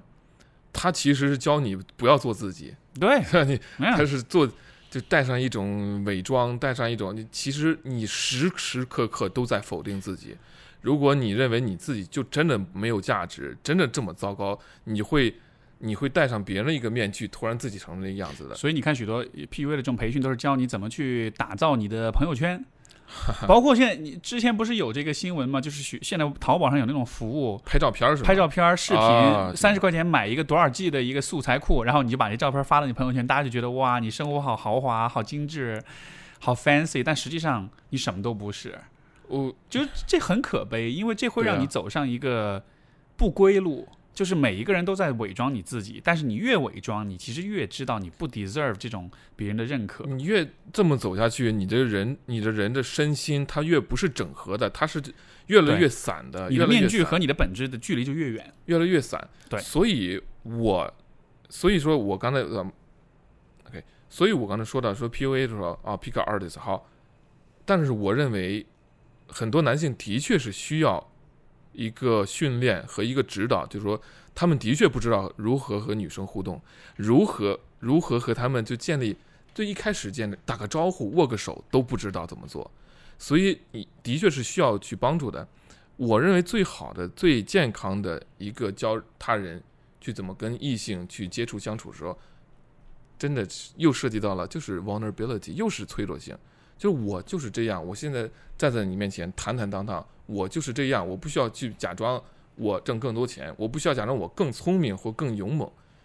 这个时候，当你自己跟自己舒服了，就是说我就是这样，而且我真的觉得挺舒服的。这个时候，女性才真的会觉得你，女性其实直觉很强的。你在这装，你可以装那么一小会儿，你好 某对，对吧？喝喝点酒装装，两三天你就露了马脚了，你就一直就出来，哎，你这还是那种假假的那种感觉。没错，对，没错。所以，所以我觉得就是我们探讨的这些问题，嗯，我们真正想要探讨，其实就是就是所谓的真正的男人或者真正的男性气质到底应该是什么样，理想的男性气质应该是什么样的。我觉得这样的探讨在我们现在生活中就是太缺乏，以至于大家就只能去用一些邪门歪道的方式去实现这个部分。对，所以这是啊、我觉得 Manly 这个播客它是这样一个节目。然后与此同时，我我我觉得我们也想回答另一个，就是跟大家讲的一个问题，就是 Manly 播客它不是什么节目？你觉得你会怎么说？Manly 播客怎么说呢？我们是想要帮助男性，但绝对不是想要去打压女性，去否定女性呃这个女性的魅力或者女性的气质。事实上，我认为我们是要整合女性气质，就相当于荣格说的阿尼玛、阿尼姆斯。我们男性也有女性气质的那一面，我们要呃正确的去面对它，正视它，要把它整合到心中，不要去排斥它。对，同样，女性也要面对自己的男性气质，所谓的男性气质，呃，比如他们的决绝、决断和果敢，我觉得也是非常好的，对，都要整合。但同时呢，当然有一种有一个大家会问题会说哦，男人更像女人，女性更像男人，大家都差不多了，大家都似乎性别越来越靠近了，分工都差不多了。这也是发生在北欧的这样一个现象。包括我记得有一个，嗯，有一个就性治疗师，那个他叫他是以色列人，他是嗯一个，Esther Pearl 是吗？对对对，他也说的，他遇遇发现很多的来访者啊，就是性就是 couple 对吧？他们这个夫夫妻或者是伴侣，就是就是他的结论的确是就是这样，只不过大家社会分工都差都差不多，女性更像男人，男性更像女性，然后呢，你的这个中间的化学反应和性吸引真的会受挫，真的会受影响是。啊。所所以就是我我我我觉得许多人看到就是 manly 这个说法啊、就是因为它是个谐音梗对吧？其实就是 manly 和 man manly，就是大家就会觉得哦，这是不是一个很很大男子主义的一个、一个播客？呃，它是不是一个很男权的一个这么一个播客？但是其实从我们的角度，大男子主义也好，男权也好，这这这个就像我们前面所讲，它还是一种 power play。它还是一种借助某一些现存的游戏规则，去强行的获得别人对你的尊重跟服从。但是在嗯我们看来，大男子主义和男权其实都是非常不男人的东西。不男人的东西，对我们其实是很批判这种非常不男人，我们其实是很不耻这样的一些东西。所以这个是我觉得非要，就是我觉得是非常有必要要跟所有的听众、所有的观众去澄清的一点，就是我和广敏其实都是，我觉得我们在性格上、我们在价值观上的很大的共同点，其实我们都是带着非常深的这种 compassion，这种对于每一个人的这种博爱跟人文关怀，在做这样一件事情。而且我们也是带着一种非常谦逊和非常开放的心态去讨论所有这些问题。我们并不是要去嗯、宣扬某一种僵硬的或者是呃这种迂腐的这种价值观，嗯而是说在现在这样一个新的社会当中，我们能够看到职业的分工的整合，男人女人越来越像。包括我们也面临各种各样新的，我们的长辈都没有见、从来闻所未闻的社会问题，或者是新的社会的发展的变化。所以我们其实是需要有这样一个对话。我们的这个播客其实它是创造这样一个安全的空间，去跟所有的男性，也跟许多关注这个问题的女性去做这样一种探讨，就是到底在现在这样一个环境里，做一个男人意味着什么？因为在斯巴达时代，对吧？那个时候做男人的整个这一套体系是很完全，但是你如果现在今天完全把这套东西搬过来，又不适用。对啊，因为每一个时代都在变化，都在发展，所以男人这个理想形象放在今天的社会，它有一些传统的东西是需要我们去传承，但也有些东西是需要我们去去更新、去构建。对，所以这个播客它真正的意义是在于此，就是它不是以呃呃打压和排斥女性或者女性气质为出发点的。我非常认同你刚才所讲一点，就是我们这个节目它其实讨论的是男性和女性气质的相互之间的这种调和、这种关系。嗯因为我认为很男人的人，他同时也很是能够很很好的处理他身上女性气质的部分的。嗯，所以我们说，你看一个男人，如果他是很好的一个爱人的话，就是我们刚才讲那个 Robert 呃那个 Robert Moore 那个四个原型那个爱人 lover 的那个角色，嗯对吧？你看我们讲到，比如说。像南美，像西班牙，对吧？那边的男性，如果你有接触到的话，你就会觉得，你就会知道他们是很有魅力、很有吸引力。为什么呢？他都是天生的 lover。你刚才说天生是吧？嗯有基因的什么原因？但我觉得他们社会，他们社会文化，他们就允许这种这种性的表达，对，然后就特别的，唱歌啦，很热情啦。对呀、对你说人家说中好多中国女生特别喜欢去这个南欧去去去玩儿、呃去旅游，为什么？就说从从北从北欧到南欧，你被搭讪的这个频率是 一直往上走的，对吧？对你要到了土耳其，嘿呀，那就所以这 为什么就 你你要是到了埃及，你可能就会害怕了啊。对到埃及小心点儿。但我不现在不知道啊，呃呃，等会你刚才说的，我我觉得特别好的一点，刚才你说 lover 一个情人，对吧？呃，我在想到的是，就是说，我们不是说这四个这四个维度，这四个原型吗？呃，这四个东西都要去补齐，就跟就是说，你不能只是，你可以在某一方面你有很强的一个呃呃这个这个身份认同。呃，我想到的是，你就是情人有部电影一个法国电影，它的作者作作家是杜拉斯，在写的一个法国女孩，当时是法国女孩和他们家庭和她的妈妈和一个哥哥去到了这个呃越南，和当地的一个华人越南越南华裔产生这么一个性的和爱的一个纠缠吧。然后那个男性就是很典型的那种大家长制出来的一个独子，对吧？他是那种他的他的情人这个部分其实特别强，但是在面对和男性竞争的时候，他特别弱。嗯他在面对自己的父亲的时候，拍就是五体投地，就跪着，然后上面是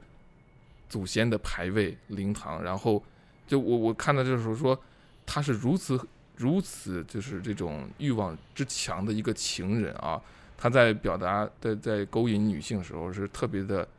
呃魅力，十足。呃，真的魅力十足，穿着这种亚麻的白衬衫，油头，一个个都特别漂亮。但他是一个，他是一个有魅力的男性，一个情人，但是却没有脊梁。对，没有脊梁骨，是一个软趴趴男人。对，其实这个很强的象征，就是这也是说明了为什么我们要反对所谓的男权社会、大男子主义、男尊女卑，因为那个东西。大男子没有脊梁。对大男子主义和和严重的父权社会是伤害男人和女人，是都伤害的，没错，伤害所有人的。只有一小撮人他会受益，但那一小撮人可能就是暴君，对吧？这就是我们要反的。没错，就是任何一个非常严苛的等级制度之下，绝大多数人都是没有尊严的，绝大多数人都是没有办法，呃，以自己喜欢的方式去生活的。但是在我们从一个理想男人的形象来看，就是从就是作为一个，如果作为一个很男人的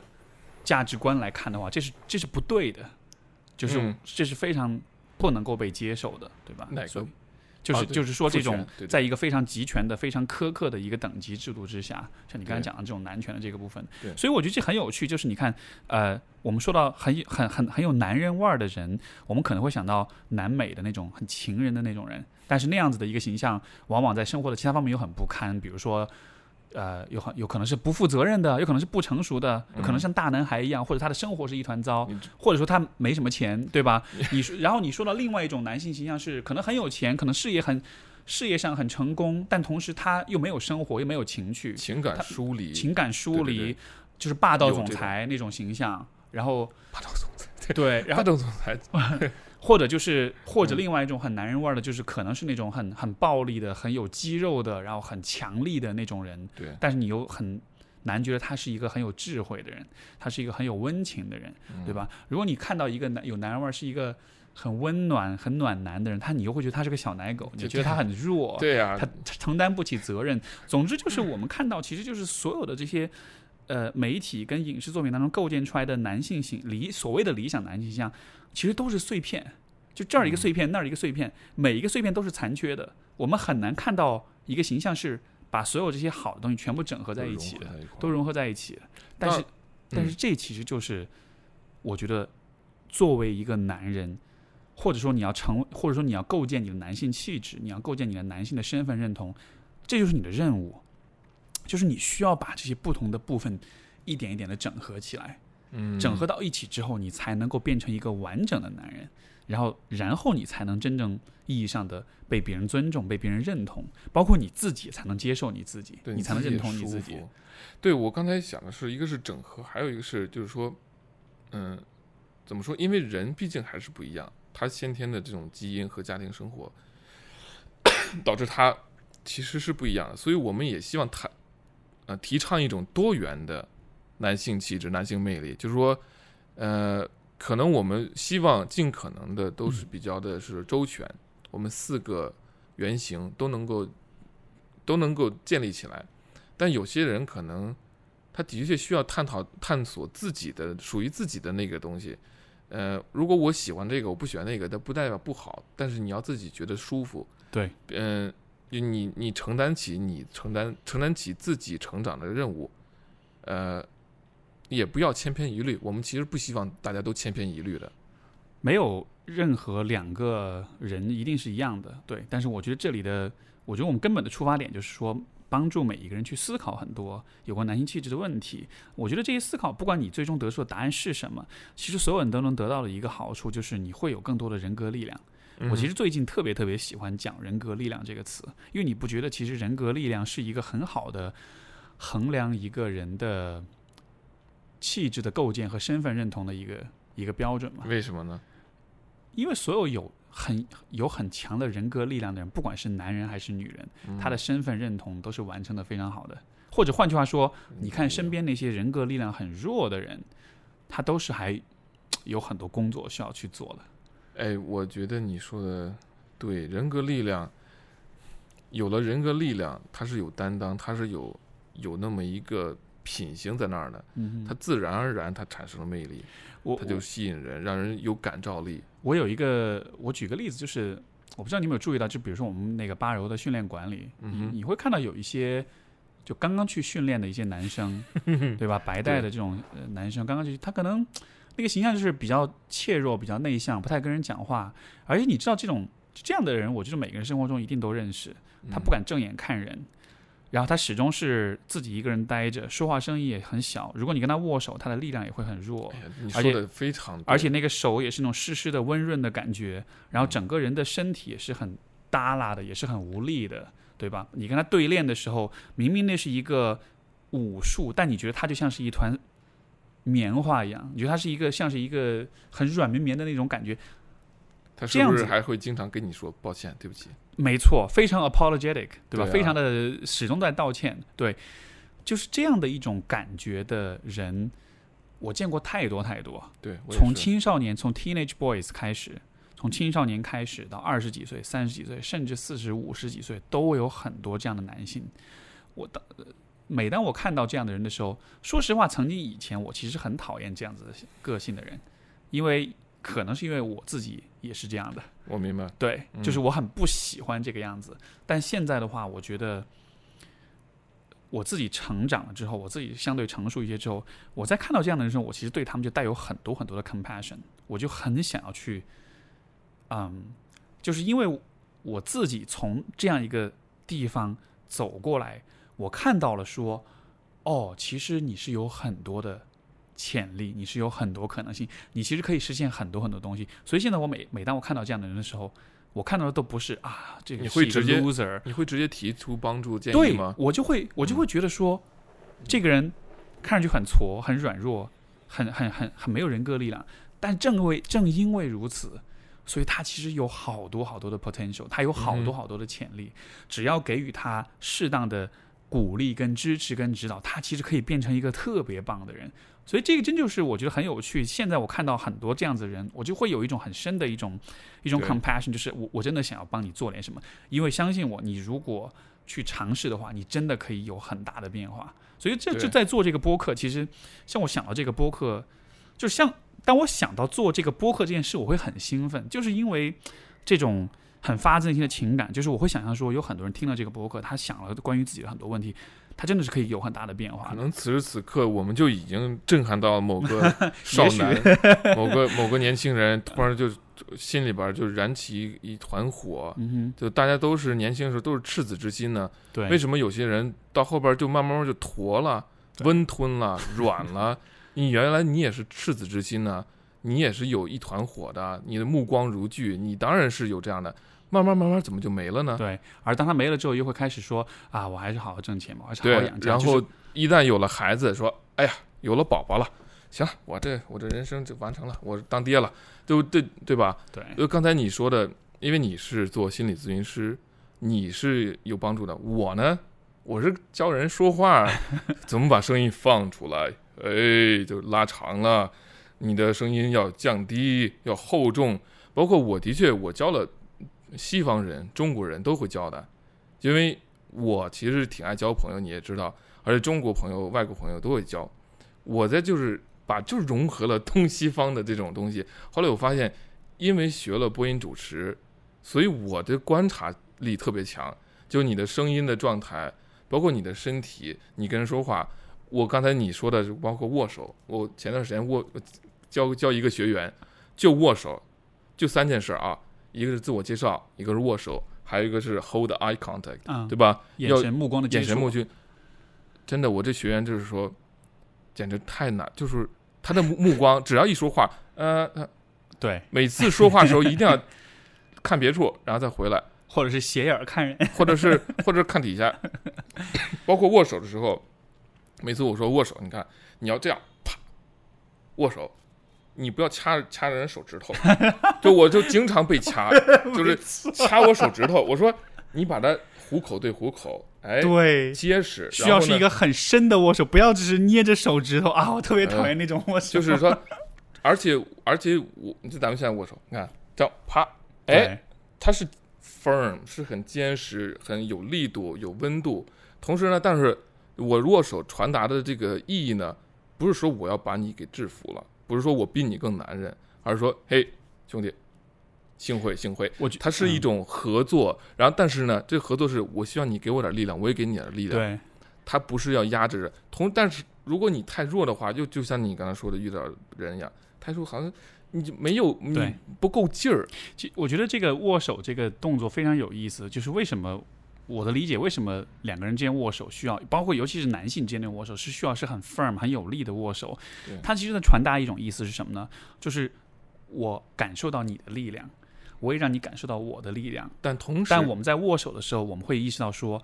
我们都是可以信任对方的那个力量，嗯我们都是可以依赖彼此的，所以我们其实可以形成一种很好的一种相互信任、相互协作这样一种同盟的关系。所以为什么商务合作这种是吧，对吧？签个协议什么，大家都要握手，就这个、嗯这个这个这个仪式是怎么来的？其实我觉得，我我的理解，它其实是有这样一层含义，我对啊，它是一种友善的力量的展现。对友善的力量，对不对？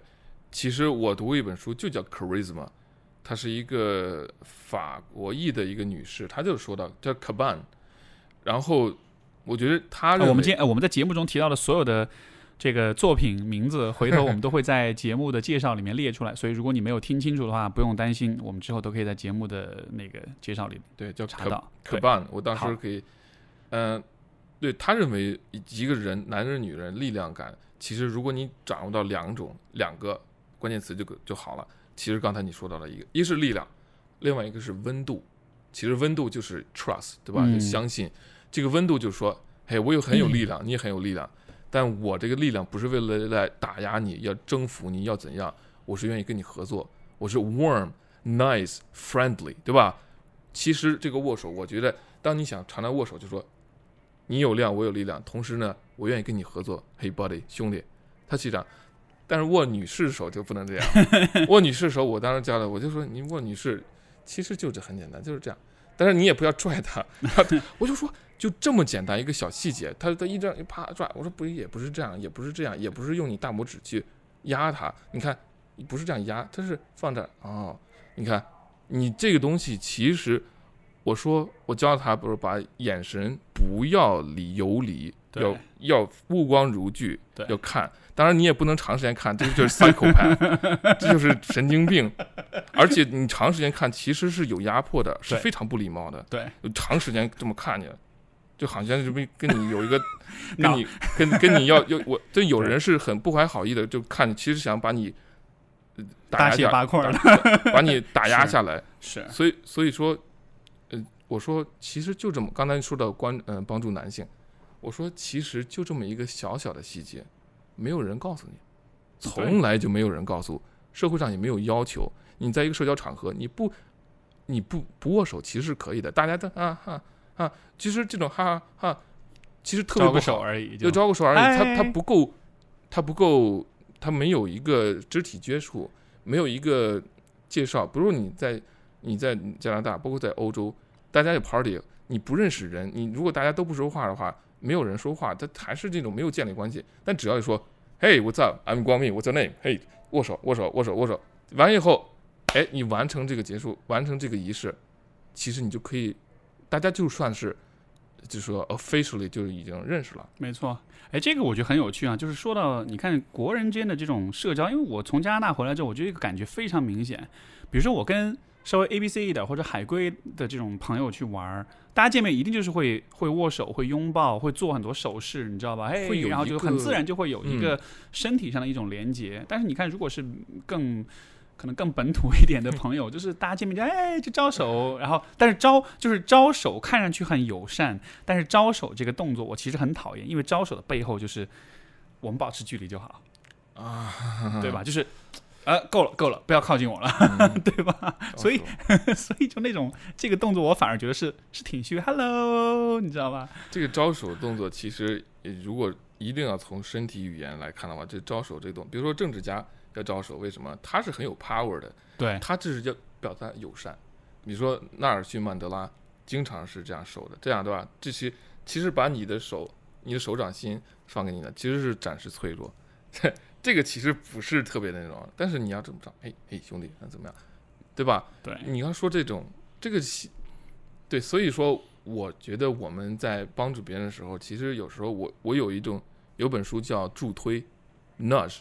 他其实讲的一个态度就是说，呃，讲的一个原理就是说，我们其实只要做小小的、微小的某一个地方的改变，但这个小改变其实花的时间、精力、金钱，任何东西都不多，但他会可以获得非常可观的，呃，一个改变、一个转变。就比如说你，你觉得 you feel very shitty，你感觉特别糟糕，换个发型，你当天就觉得 挺舒服，对对吧？其实。我觉得我们生活中有很多这种小的着力点，我认为是着力点，就是说，你呀自信起来，男人要自信，你在说什么呢？对吧？你自你不能让一个自没有自信的人说你就自信起来吧。好，我要说怎么自信啊？你要读什么书？你要这样思考，你要你要这样握手，你要这样握手，你的声音可以放低，不是？哎，Steve，咱们今天晚上我们要去玩去吧？说 Steve，我们明天出去野营怎么样？对 吧？这个它是它是有着力点的，它是可以可操作的，对吧？我希望我们的这个，对啊，因为你当时你也提到，我们这个 pod podcast 是希望谈完之后呢，能够提出一些建议，能让大家能够去着手去做的。没错，你你来介绍一下。是，所以所以就是你看，如果连握手都没有人教过你的话，那关于怎么做个男人这样的问题，或者怎么去构建你男性气质，就更没有人教了。对，所以我们其实试图在呃面对和解决的是一个缺失的问题，是一个模范跟榜样缺失的问题。但是我们并不敢说我们自己就是模范跟榜样。对，我觉得我们更像是两个充满好奇。和对这件事情充满热情的两个学习者，然后我们可能也积累了一些经验，然后我们想要做的其实是，就是英文里有一个词叫 reverse engineering，对吧？什么意思呢？就是说，比如说你买了一个反向反向工程学，呃，反推，我觉得就是反推，简单一点就是反推，就是说，比如说你买了一个呃任何一个电子产品，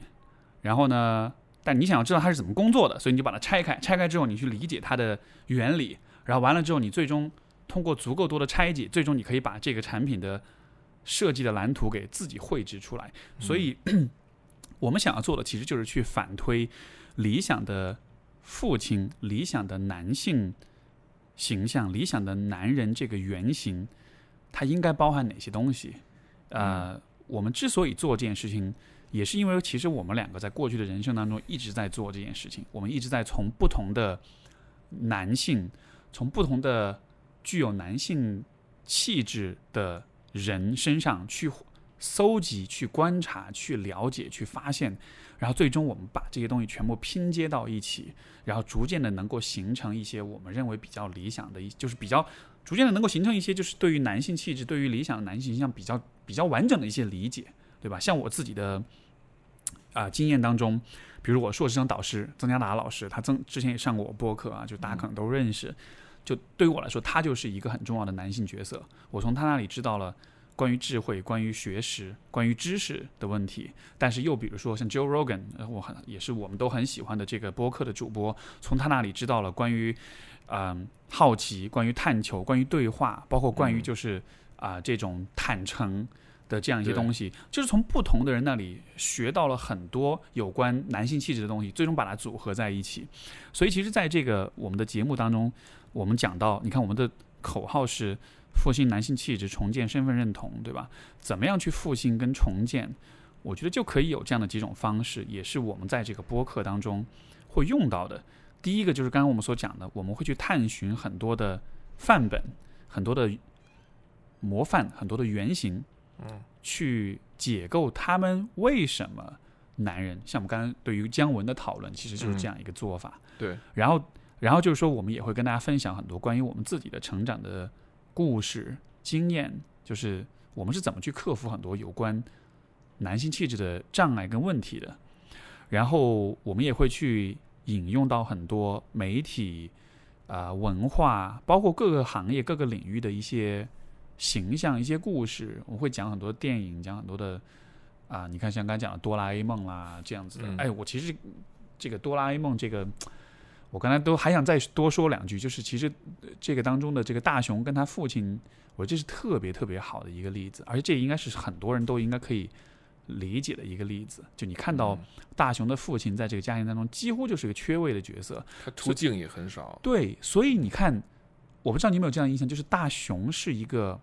软趴趴的男孩儿，对啊，就是这个就是我说他是很没有人格力量的一个人。嗯对吧？他可能只在偶尔在某些时候，他会因为某些情境的激发，他突然爆发出一种人格力量，他突然会变成一个暂时的英雄，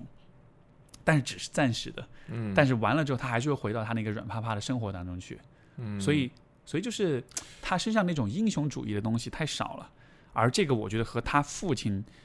一定是有非常强烈的关联。他妈妈总是在那儿，因为她是家庭主妇。对呃，然后家庭主妇对他的要求其实就是作业、写作业、学习，没 没别的了吧？对，我觉得对于很多中国的男孩来说，可能其实大雄这个形象会，他们会，我反正是非常非常有共鸣。我觉得那就那就是我的内心世界的写照。是吗？对，啊就是就是就为什么哆啦 A 梦那么的火，那么吸引人？因为哆啦 A 梦的存在其实是很多人的幻，是很多人的 fantasy。对，也是我我小时候就特别爱看哆啦机器猫、哆啦 A 梦，我们小时候叫机器猫。然后，其实我现在在回想的话，我在想哆啦 A 梦，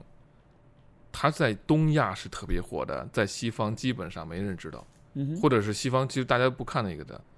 呃，我在想哆啦 A 梦为什么在东亚特别火，或东亚的熟知度特别高？我觉得跟我们的这个文化，跟我们的这这一套东西是有，它里边有很强的伤感主义，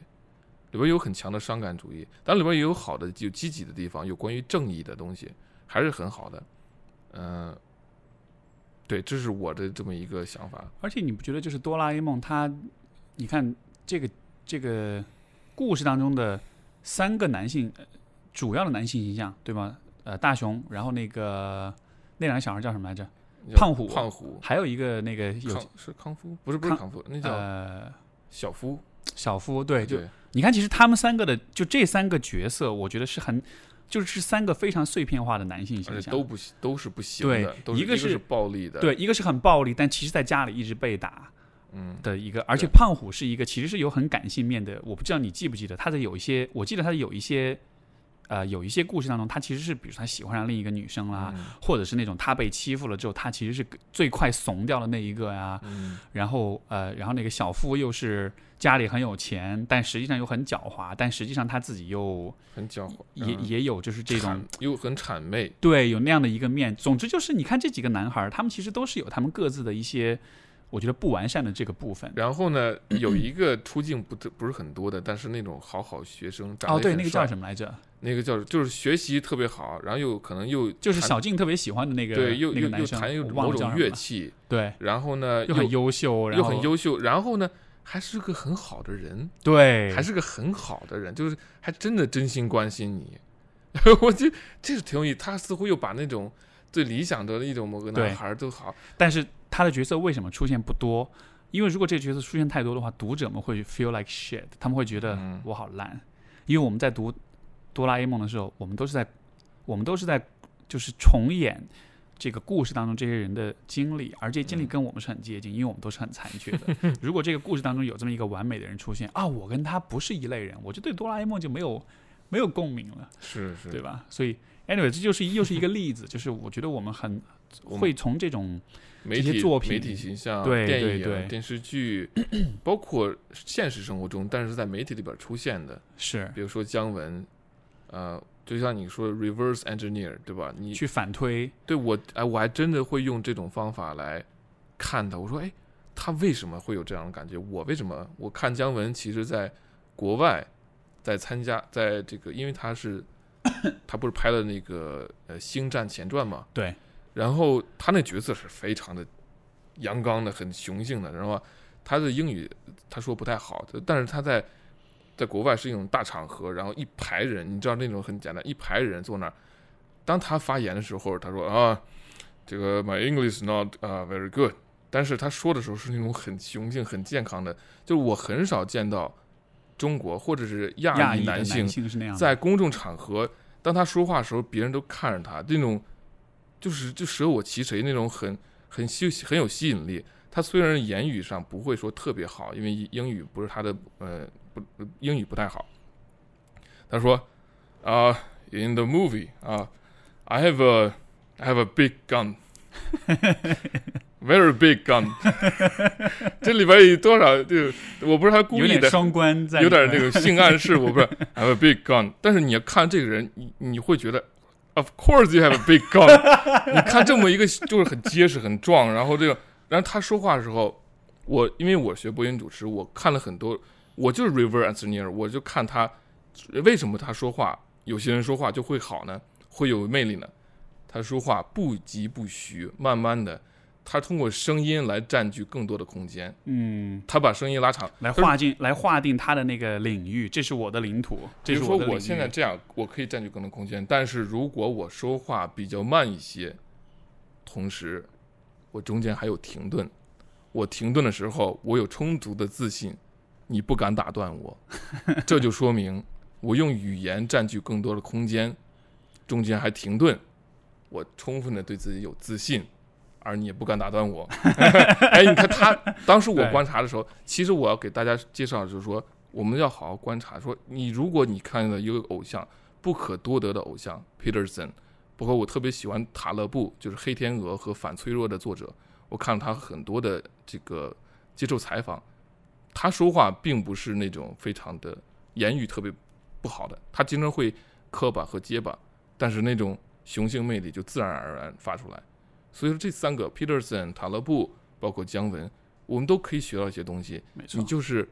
你选这一点、这一点、这一点，然后你去学习、去分析。没错。所以你看，这就是我们，我我觉得这也是，就是大家在听到了这样一些观点之后，我我也会非常鼓励所有的每一个人，不光是男生啊，女生，我觉得所有的人，我都非常非常鼓励你去做的一件事情，就是去好好想一想，作为一个女人或者作为一个男人，就是这到底意味着什么？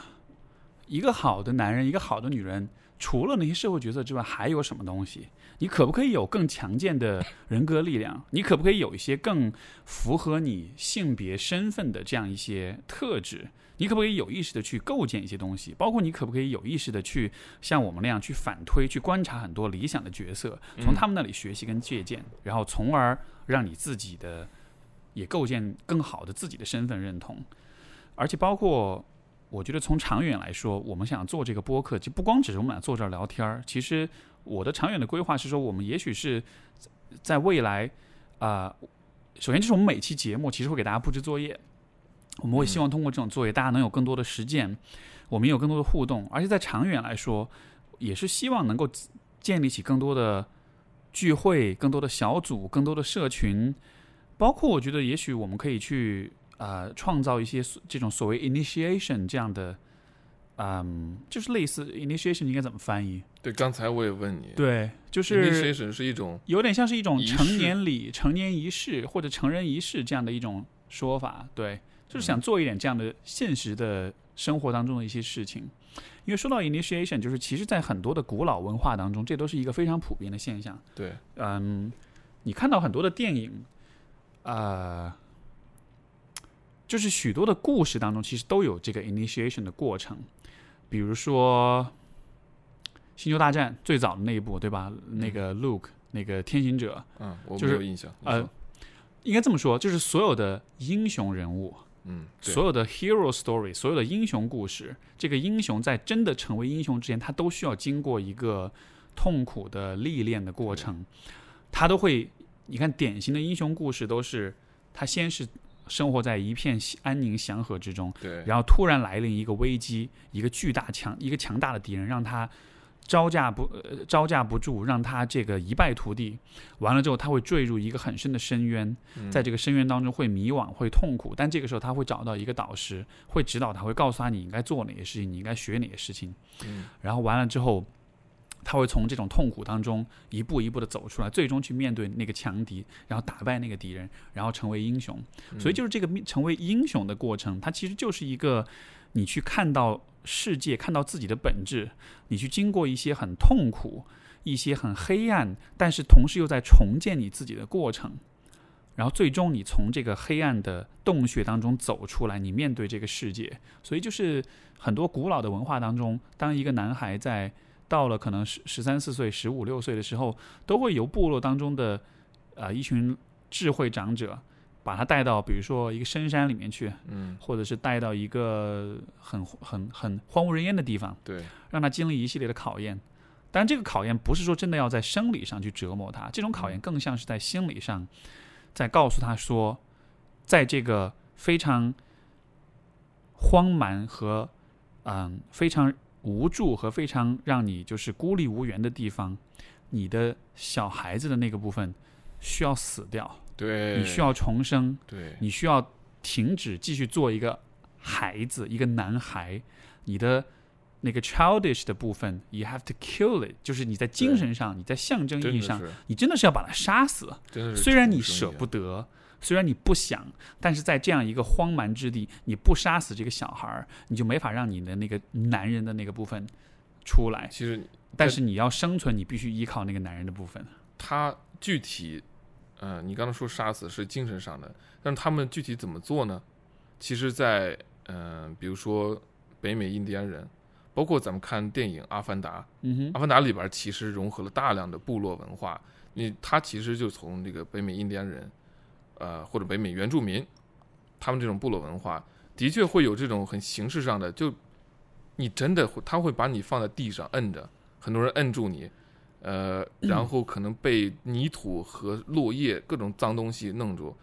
把你弄，你真的是要像死了一样，然后埋葬起来那样。对，就有埋葬你，然后可能可能会用到一些药药剂、草药，或者你会有一种迷幻，怎么就，然后之后又一群人围着你，其实是还是想要支持你、支持你，然后再把你给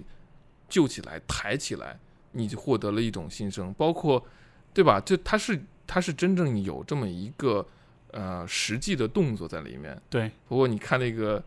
呃，很有意思。包括你看那个、那个、那个，嗯，《权力的游戏》哦，没看过哎，sorry。《权力游戏》，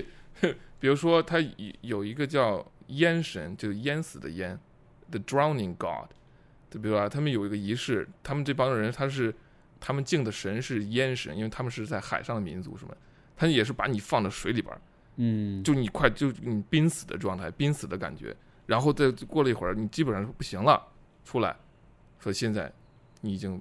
你是真正男人了，或者你是一个 king，你是国王了。他经历这么一个不太舒服的，其实成长的历程就是不太舒服，对呀、是这就样的，就是要面对自己的。如果只仅仅是舒服的话，你就越来越舒服。你对这舒服的这种，你对舒服的欲求是永远没够的，对吧？所以你看，包括那个像三百斯巴达勇士里面也是，斯巴达的小男孩要长大，他要成，他要真正被接纳为斯巴达勇士的一员，他需要到山里去猎一头老虎，把他的牙齿拔下来，对对吧？就当然现实生活中我们没有机会去真的去猎一头老虎，对吧？现实生活中我们有什么可以说值得骄傲的？我自可能毕业了，毕业呀高考试考。试，找到工作，对但是这些东西是所有人都在做的，而且说实话，他需要的这更多不是勇气，而是 忍，是扛。哎，你说对，就是有时候我真的觉得我，就是我们的 initiation 是一个忍，是一个 tolerance 的一个是你要一个一个过程，它是一个忍耐的过程，它不是一个勇气跟呃跟跟创造跟重生的过程。所以所以这个这个这个仪式当中出来的人都很会忍。你这个捕捉说的真好，我觉得我有时候就觉得，我说从小到大，我怎么在学校里边就从来就做的不是特别好呢？我不认为自己是个笨人，我认为自己挺聪明的，但怎么成绩老是不行，老是不好？好，有时候我我自己就在想，可能可能心里边就有我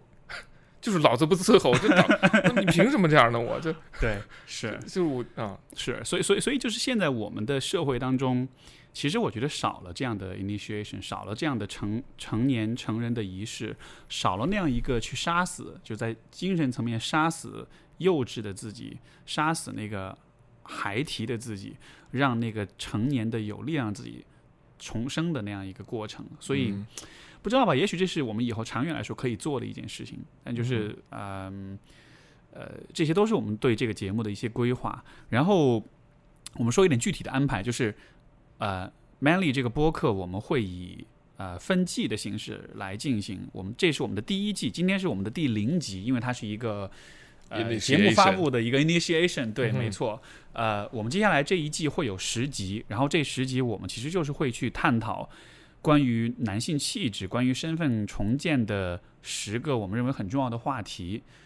像我们的第一集是关于性感的问题，对，因为这其实是关于，因为因为我们说到男性、女性，其实这个最大的区分就是身体的区别，嗯对吧？生理的区别。但是既然说到身体，我觉得关于男性的身体最重要一个问题就是所谓性感这两个字，到底什么是性感？对于男人来说，性感七大活好就是性感，六块就是性感。都不是，对吧？因为那些都是很碎片化的一些解读。男人真正的性感应该是什么？这就是我们下期节目去讨论的。我们去讨论，比如说关于父子关系的问题，因为这直接涉及到就是一个一个啊、一个人的男性气质构建，而且不光是啊、男生，其实女生也有这个问题。一个女孩跟自己父亲的关系会直接影响到她自己的男性气质那一个部分的构建，没错，而这样子的话也会影响到他在成年之后和和对和伴侣的关系，所以这都是非常重要的一些问题。儿子就更不说了，父子关系永远是一个，你我都知道，这是一个非 常烫手的山芋这样一个话题。但是我觉得我们在这个方面其实有很多的共鸣和很多的经验积累，所以我觉得可以聊很多。我们会讲到关于自信、关于竞争的问题，我们会讲到关于自律的问题，我们会讲到关于愤怒跟攻击性的问题，啊、关于善恶，关于脆弱面，关于责任与担当，啊、关于精神生活的追求，最终我们会讲到关于成长跟成熟，所以这就是这十集的主题的规划。然后呢，这其实还不是所有全部的话题，但是在第一季当中，我们会从这样一些角度去切入，去和大家探讨，就是男性气质到底是什么，我们怎么样可以通过对这些问题的反推，去构建出一个属于你自己的男性气质和一个呃这样一个身份的认同。嗯然后我们每一集的话，呃，时长大概都是两个小时，就像我们今天的节目一样，差不多也是两个小时的时间。我们会讲到这个，就这个主题做一些探讨，我们会分享各自的故事，然后我们会介绍一些核心的思路跟方法。然后我们也会有一个环节叫 Man of the Week，就是我们这一次节目我们会专门介绍一个我们认为，呃，在这个主题当中非常具有示范榜样作用的男性，包括比如说，对啊，比如说第一期是讲性感，我们就讲我们讲姜文吗？吗？姜文，呃，或者其他的，我还没这个，我们可以之后再讨论一下。对对对但是就是每一期的话题，我觉得都是有一些可以，啊、啊、就是可以选定的一些本周男士、本周男人，对吧？嗯，最终我们每一期节目之后会给大家布置一些任务，然后也会希望大家能够积极去完成，包括在微博上和我们互动，去和我们交流，就是你，嗯，做这个完成任务过过程中的一些体验。然后关于这个我们的节目，我们的设置呢会是我们会每隔一周更新一次。本来想做周更，但是我们还是希望把节目做得更细致一点，所以有更多时间做准备。包括每一周的话，大家有更多时间去做完成任务，我们会有更多时间互动，所以我们会在每隔一周的周日来更新。那么这个节目是在十月二十号周日发布的，所以我们下一次节目的发布就是在那是多少号？反正就是两周之后吧。嗯要看一下，你帮我看一下是几号好吗？然后这个节目会音频版会发在喜马拉雅、网易和苹果播客这三个平台上，同时也会有视频版。我们今天对话就是同时在录像的，这个视频版的播客会发在发在这个 B 站上，你只要去搜 Man Lee，就是 M A N，然后立就是树立的立，这样一个名字就可以找到。呃，这大概就是我们今天 Episode Zero 我们第一期首发的内容。你还有什么要补充的吗？有没有什么没有说到的？嗯，等我先找那个日期呢。哦，OK，呃，等会儿今天 哦，对，最后跟大家说一说这个 manly 这个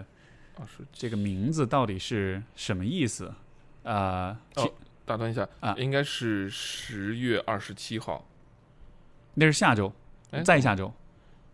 哦，对对对，这是这周，嗯、下周这周是二27十号，二十七号，那就是十一月十一月三号。十月三号。OK，好，那我们的第一期节目就在十一月三号发布，嗯哼我，们会讲关于男人的性感的问题。性感的问题，你性感吗？你觉得性感吗？我当时是好好 是对，为之所以选性感，是为什么来着？嗯，呃，因为这是一个我觉得最有最最能够把就是男性气质这个东西和刻板印象区分开来的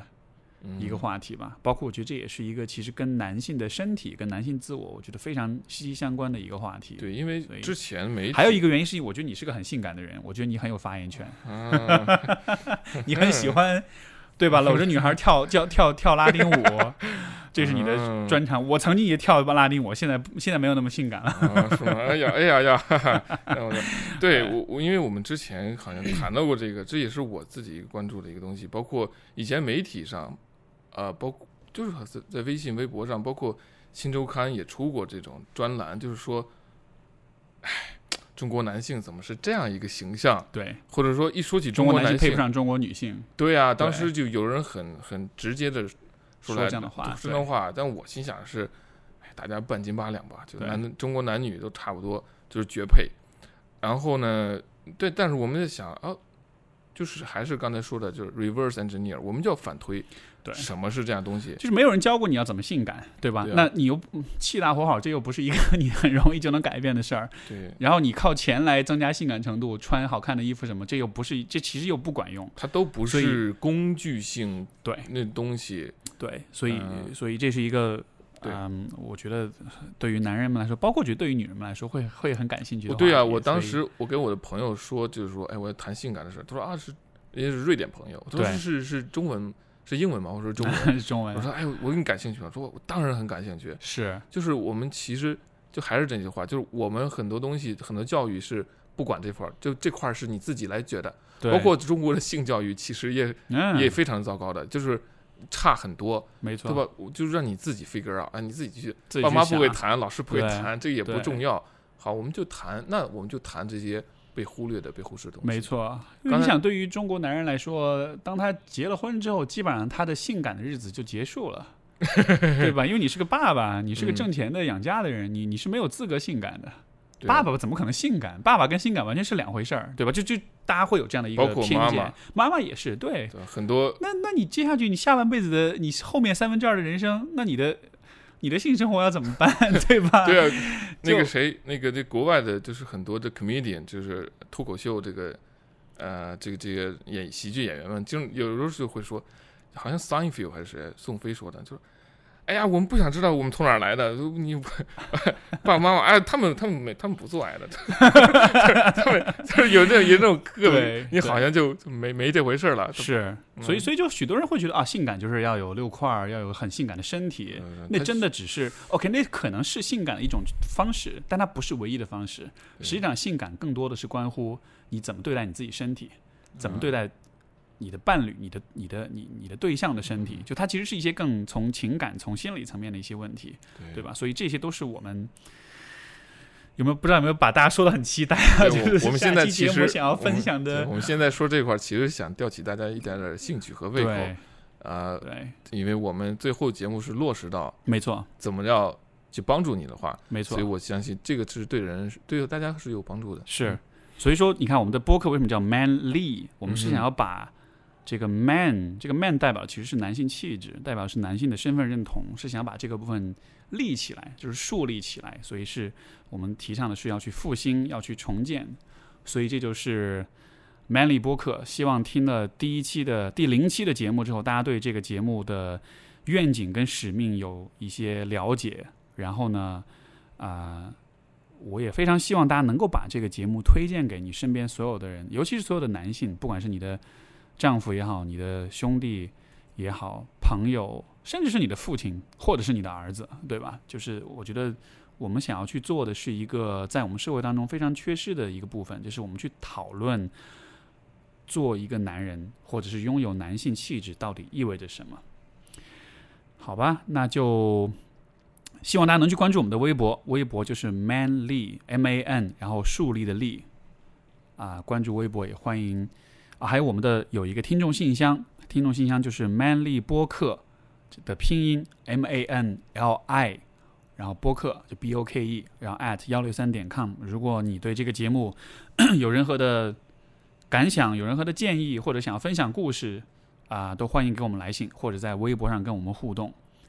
我们的这个第五个板块，每期节目会有一些互动，会解答一些东西。对对吧是会回应到大家的一些想要讨论的相关的话题。所以下第一期节目就是关于性感，那所以说到这个话题，你想到些什么？你有什么困惑？然后这个我觉得都欢迎大家来信，我们也许会选一些比较典经典的一些问题，在第一期节目当中讨论。其实大家如果现在听的话，就可以在微博上直接，比如说在微博上就可以呃留言，或者分享一下自己的观点，对，或者是自己的性感故事啊。嗯什么时候哪一刻你觉得啊，这个时候我是性感的？嗯，我相信每个人都会有那么一点瞬间，就发现自己啊，I got it，对吧？没错，嗯没错。好的，那所以感谢收听 Manly 播客啊、复兴男性气质，重建身份认同。我是 Steve，我是广敏，我们下期节目再见，拜拜。拜。